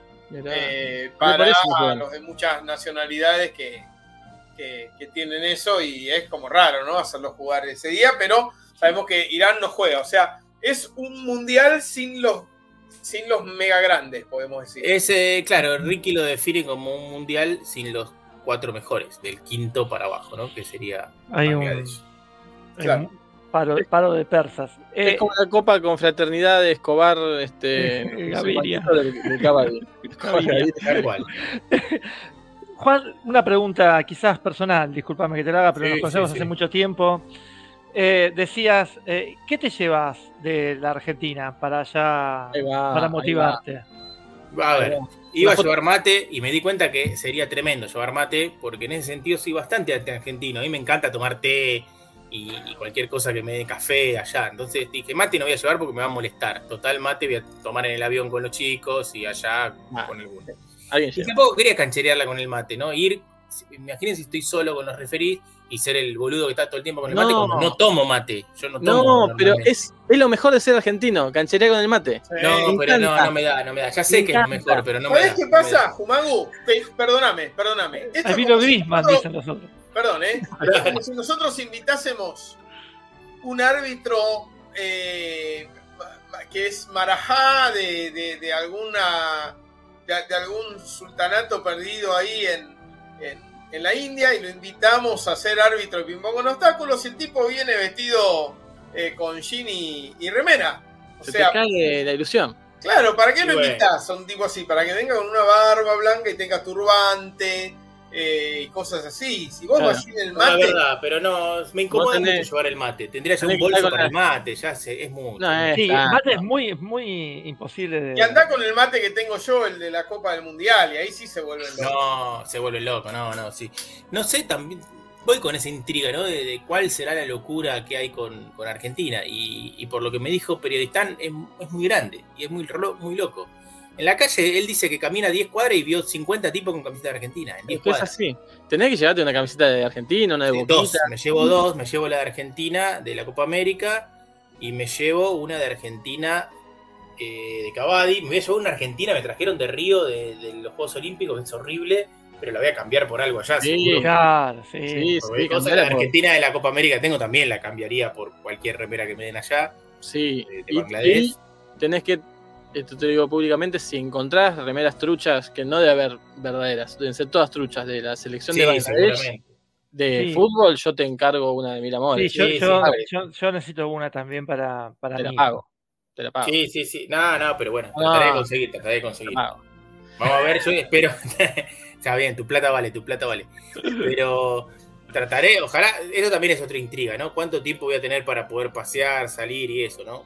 Tuve experiencias eh, totalmente con, o sea, una muy hincha la primera vez que fuimos, que no dejaban hacer nada, y una bastante más relajada la segunda. Espero que esta sea más parecida. a la Hay que ver el nivel de poder que tenés, porque Eso por ahí no, po- decir. no podés salir, pero, Pero podés- te pero te ofrecen los, los bangladesíes Claro. No, por ahí, claro, no te dejan salir, eso nos pasó. No te Tráiganme salir. remeras. Claro, sí, Claro, miren, eso a la, pasa. a la organización, miren, hay algo que yo quiero saber cómo conseguir, ustedes me pueden ayudar. Camiseta de la selección de fútbol de Bangladesh, porque somos muy fanáticos, necesito unas, unas 10. Eh, y quiero saber dónde las puedo ir a comprar. Díganme Claro. dónde ir, acompáñenme. Entonces, no, no, no, no, te van a decir. Claro. Este, nosotros se las vendemos. Claro. No, a mí me pasó, por ejemplo, la segunda vez que la primera vez que fui a India, en los- antes de los partidos nos ponían unas mesas con un montón de comida, que era espectacular. Y una de las cosas que nos ponían era pistacho, pero cantidades así, no sé, dos kilos de pistacho, una locura. La segunda vez no había pistacho y yo me puse medio triste con eso. Y le dije al muchacho que estaba con nosotros, al, al- al- al que era nuestro, no sé cómo se llama. eh, Minero. porque en realidad nosotros a, ese, a esa persona le decimos Asnur, pero porque justamente él se llamaba Asnur, pero ahora ya es el Asnur, el Asnur de, de- Claro. Bueno, a ese que, que- que nos acompaña a todos lados le dije que queríamos comer pistacho. Y bueno, conseguimos obviamente que nos traiga como un kilo de pistacho. O sea que ahora capaz que puedo hacer lo mismo, pero la idea mía es poder visitar, caminar un poco por la calle. Lo conocí a Asnur, eh, que aparte le dije que vos me habías recomendado hablar con él y dijo, ah, sí, sí, se acordaba de vos. Sí, sí, muy, muy buena persona. Qué espectáculo. Qué espectáculo. Pero bueno, veremos qué onda. Veremos. Em, la gente en el chat nos dice cosas. Em, ¿No es parte de la lluvia de las condiciones de juego? Y depende. Sí, no, porque en el, en el tenis la lluvia no es parte de las condiciones. Claro, hay, hay, hay deportes, por ejemplo, en el cabal indoor, no. En, Claro. en los deportes Bueno. indoor, no. Se suspenden cuando hay lluvia. Sí, pero, gente- pero en un cabadi común, digamos, el, el circle, sí. Si llueve, se sigue jugando. Yo vi que seguían jugando. Eh, Aclara, aclara Z Román. Lo digo porque están techando el Real Madrid. Y bueno, Real Madrid, ¿qué esperaba? Pecha- Pechando. Techando, claro. Che, eh, eh, después del bloque de Cavalli, antes de cerrar, tengo una cosa, una curiosidad del fútbol brasileño para contar. Dale, ya vamos con eso. Simplemente te doy el pase, Jorge, porque acá justo Facundo Benul pregunta si simpatizás por algún club argentino. Jorge. Eh, no, por, por Mm. muchos. Ajá. Mm. Ah, Ajá. Bueno, simpatizabas. Mm. Simpatizaba, vamos a decir. No, no, hay que- simpatizo actualmente por, por, por, por mucho, por, Pero, generalmente pará, por las cosas de mis amigos. O sea, me gusta que pero gane vos eras- eras- me gusta que gane Huracán por, por Marco. me Pero gusta- eras hincha me gusta independiente, que gane San Lorenzo por Gonzalo Sirio. Eh, sí, nada. Y, Y eras los de que independiente. juegan bien me suelen gustar más que los que Bueno, propon- no- no sé proponen. O sea, estudiante no me puede gustar nunca, salvo cuando hace al revés que su tradición y Pavone metiendo eh, siete goles a, a gimnasia me parece eh, fantástico, pero No vas a decir de, de qué equipo eras hincha. no, No, no lo va a decir. No Bueno. lo va a decir porque le tiene miedo al infierno, a Hades. claro, claro, claro. Pero no, es de los clubes que más me, me dan vergüenza ajena hoy, hoy en día y que lo veo jugar cada vez más, más peor y sin identidad y decir qué bien que dejé ese barco a, Uy. que Y Juan, y Pablo, ¿qué, qué diría de todo esto, no? ese barco te está mandando a la mierda, pero eh, está bien. Eh, Jorge, vamos a hacer, vamos a decir la verdad, porque yo no puedo quedarme callado. Jorge se, se deshizo de Independiente, se Sí. deshizo como hincha independiente cuando Independiente se va al descenso. No, Sí, sí. claro. es, es una mentira. Así es, sí. Sí, sí, totalmente. Totalmente, como todo, como todo. Estaba en Brasil yo cuando descendió Independiente, No había tele. tenía así como, como curiosidad me pasó.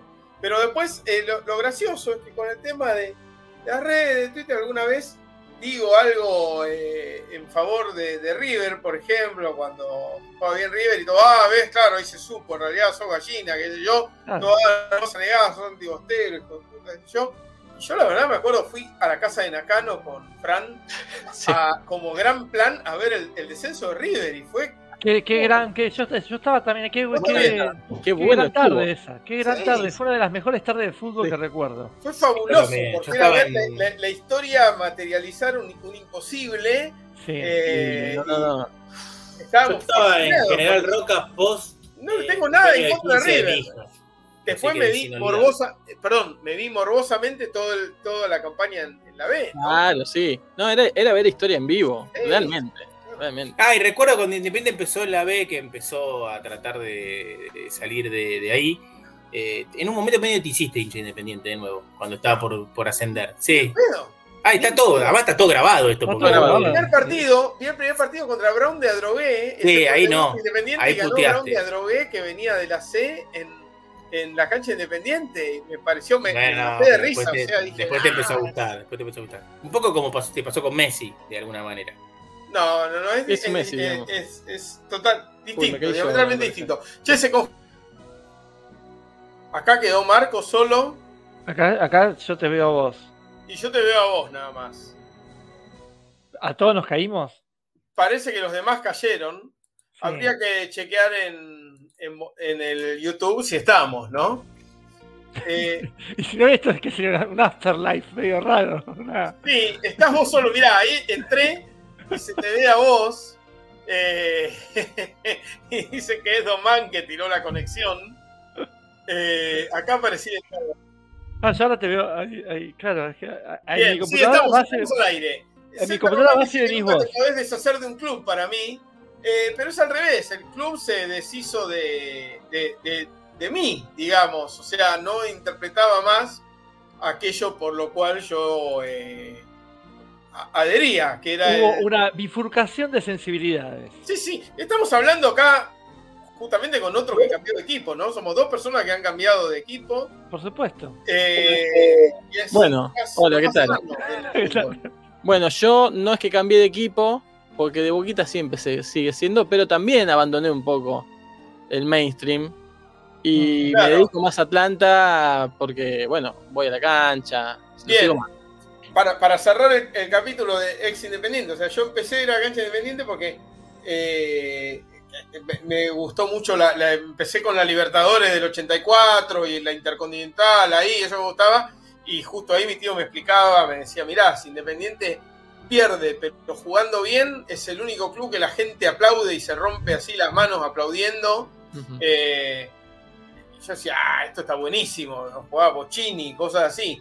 Y después cuando empecé a ir a la cancha llegó un momento que eh, le, exigían al Luli Ríos que la, que la reventara como si fuera la espada, que la sacara del, estadio directamente cuando venía alguien y el tipo era el único trataba de pararla y hacerle un pase a otro, así.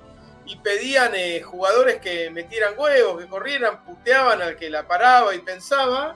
Y ahí ya dejé completamente de sentirme identificado eh, al punto que vieron que es como esos noticieros que empiezan a decir fake news porque en realidad su público se las pide, necesitan eh, Claro. y se da una retroalimentación. Entonces también el tipo de jugadores que empezó a comprar Independiente, lo poco que empezó a bancar a los que eh, paraban la pelota y pensaban, la ausencia de tipos que juegan de número 10, etcétera, iba complaciendo retroalimentadamente con esos pedidos y en un momento me sentí totalmente ajeno hasta que un día prendí la televisión, pues mi amigo Patrick me dijo, ah, ¿viste eh, cómo está jugando el Galatasaray?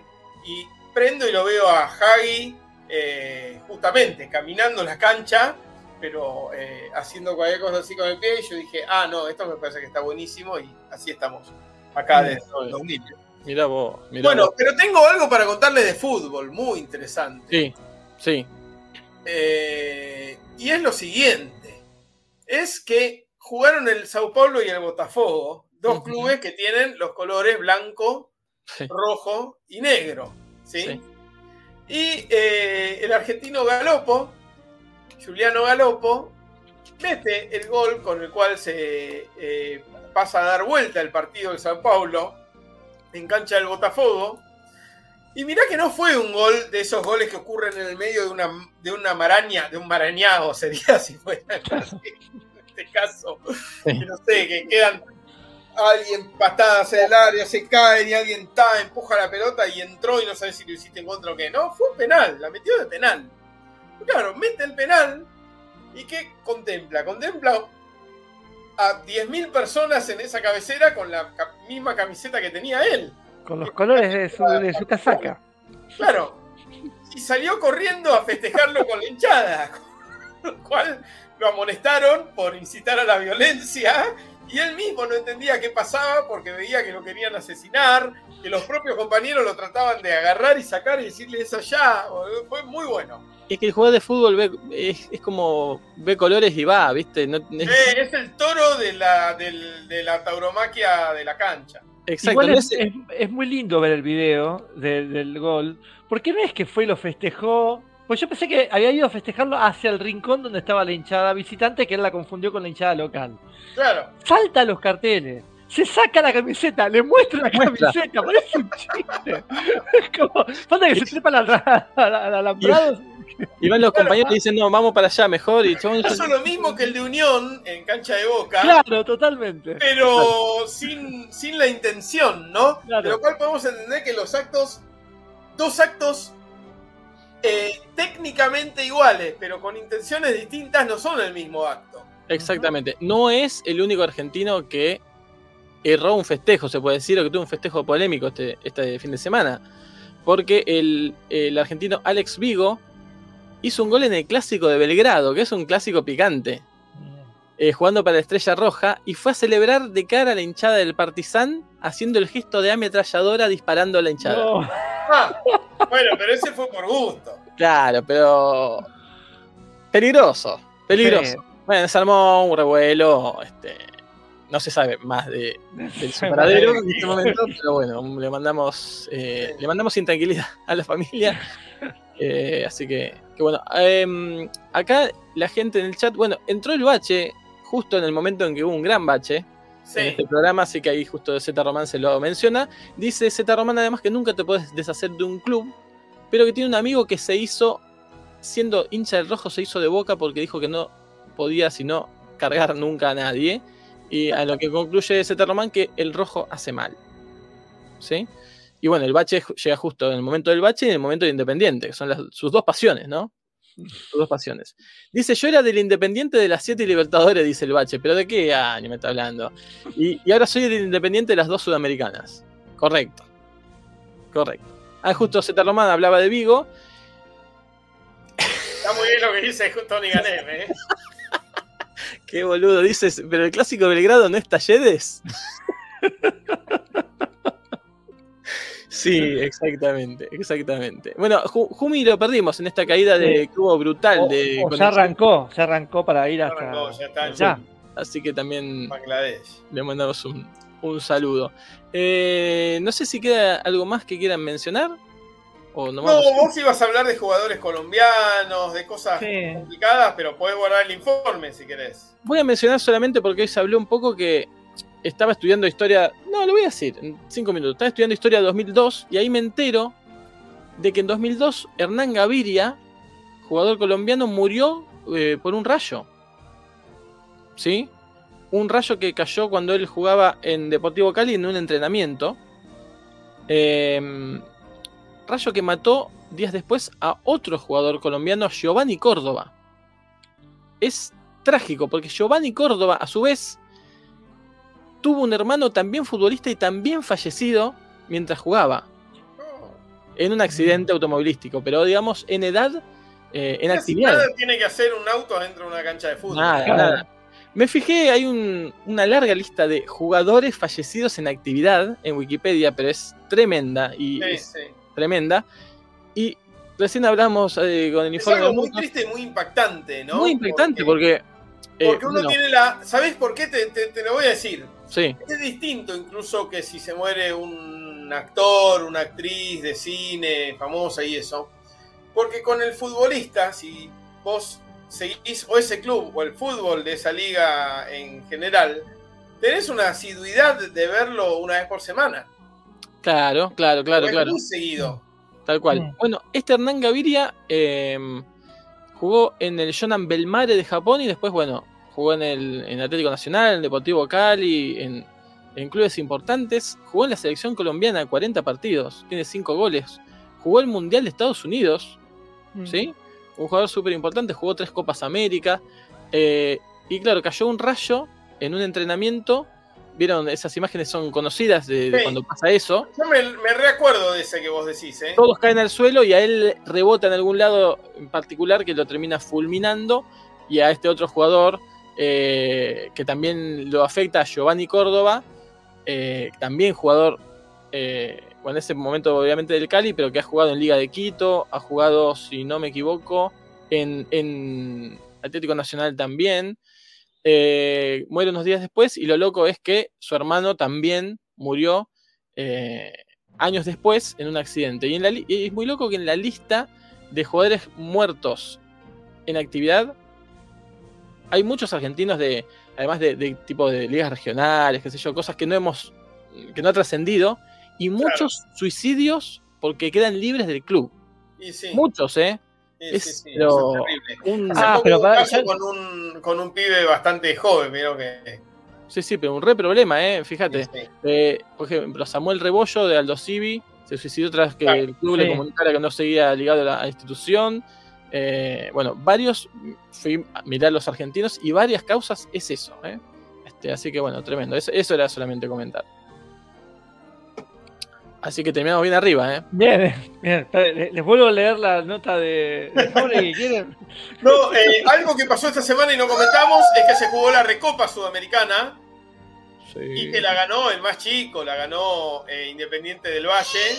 Sí, eh, sufrimiento. la ganó en Brasil en el Maracaná contra este Super Flamengo dirigido por Víctor Pereira, alias Corriste en Cadicoy, eh, y con tantos jugadores famosos como David Luis y tantos Sí. otros en un partido épico que estuvo buenísimo.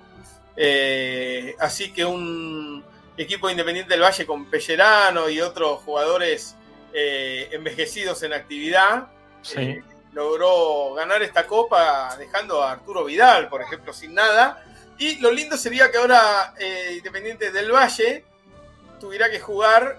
Mm. Se necesita que gane el DC United, ¿no? Algo en la CONCACAF para que jueguen eh, DC versus del Valle, reeditando un famoso juicio de, de divorcio que cambió todas las miradas en Argentina. Así es, así es. Bueno, eh, nos despedimos. Dale, Nos despedimos. ¿Te nos parece? Hasta el lunes que viene, cuando ya jugó usted en Bangladesh.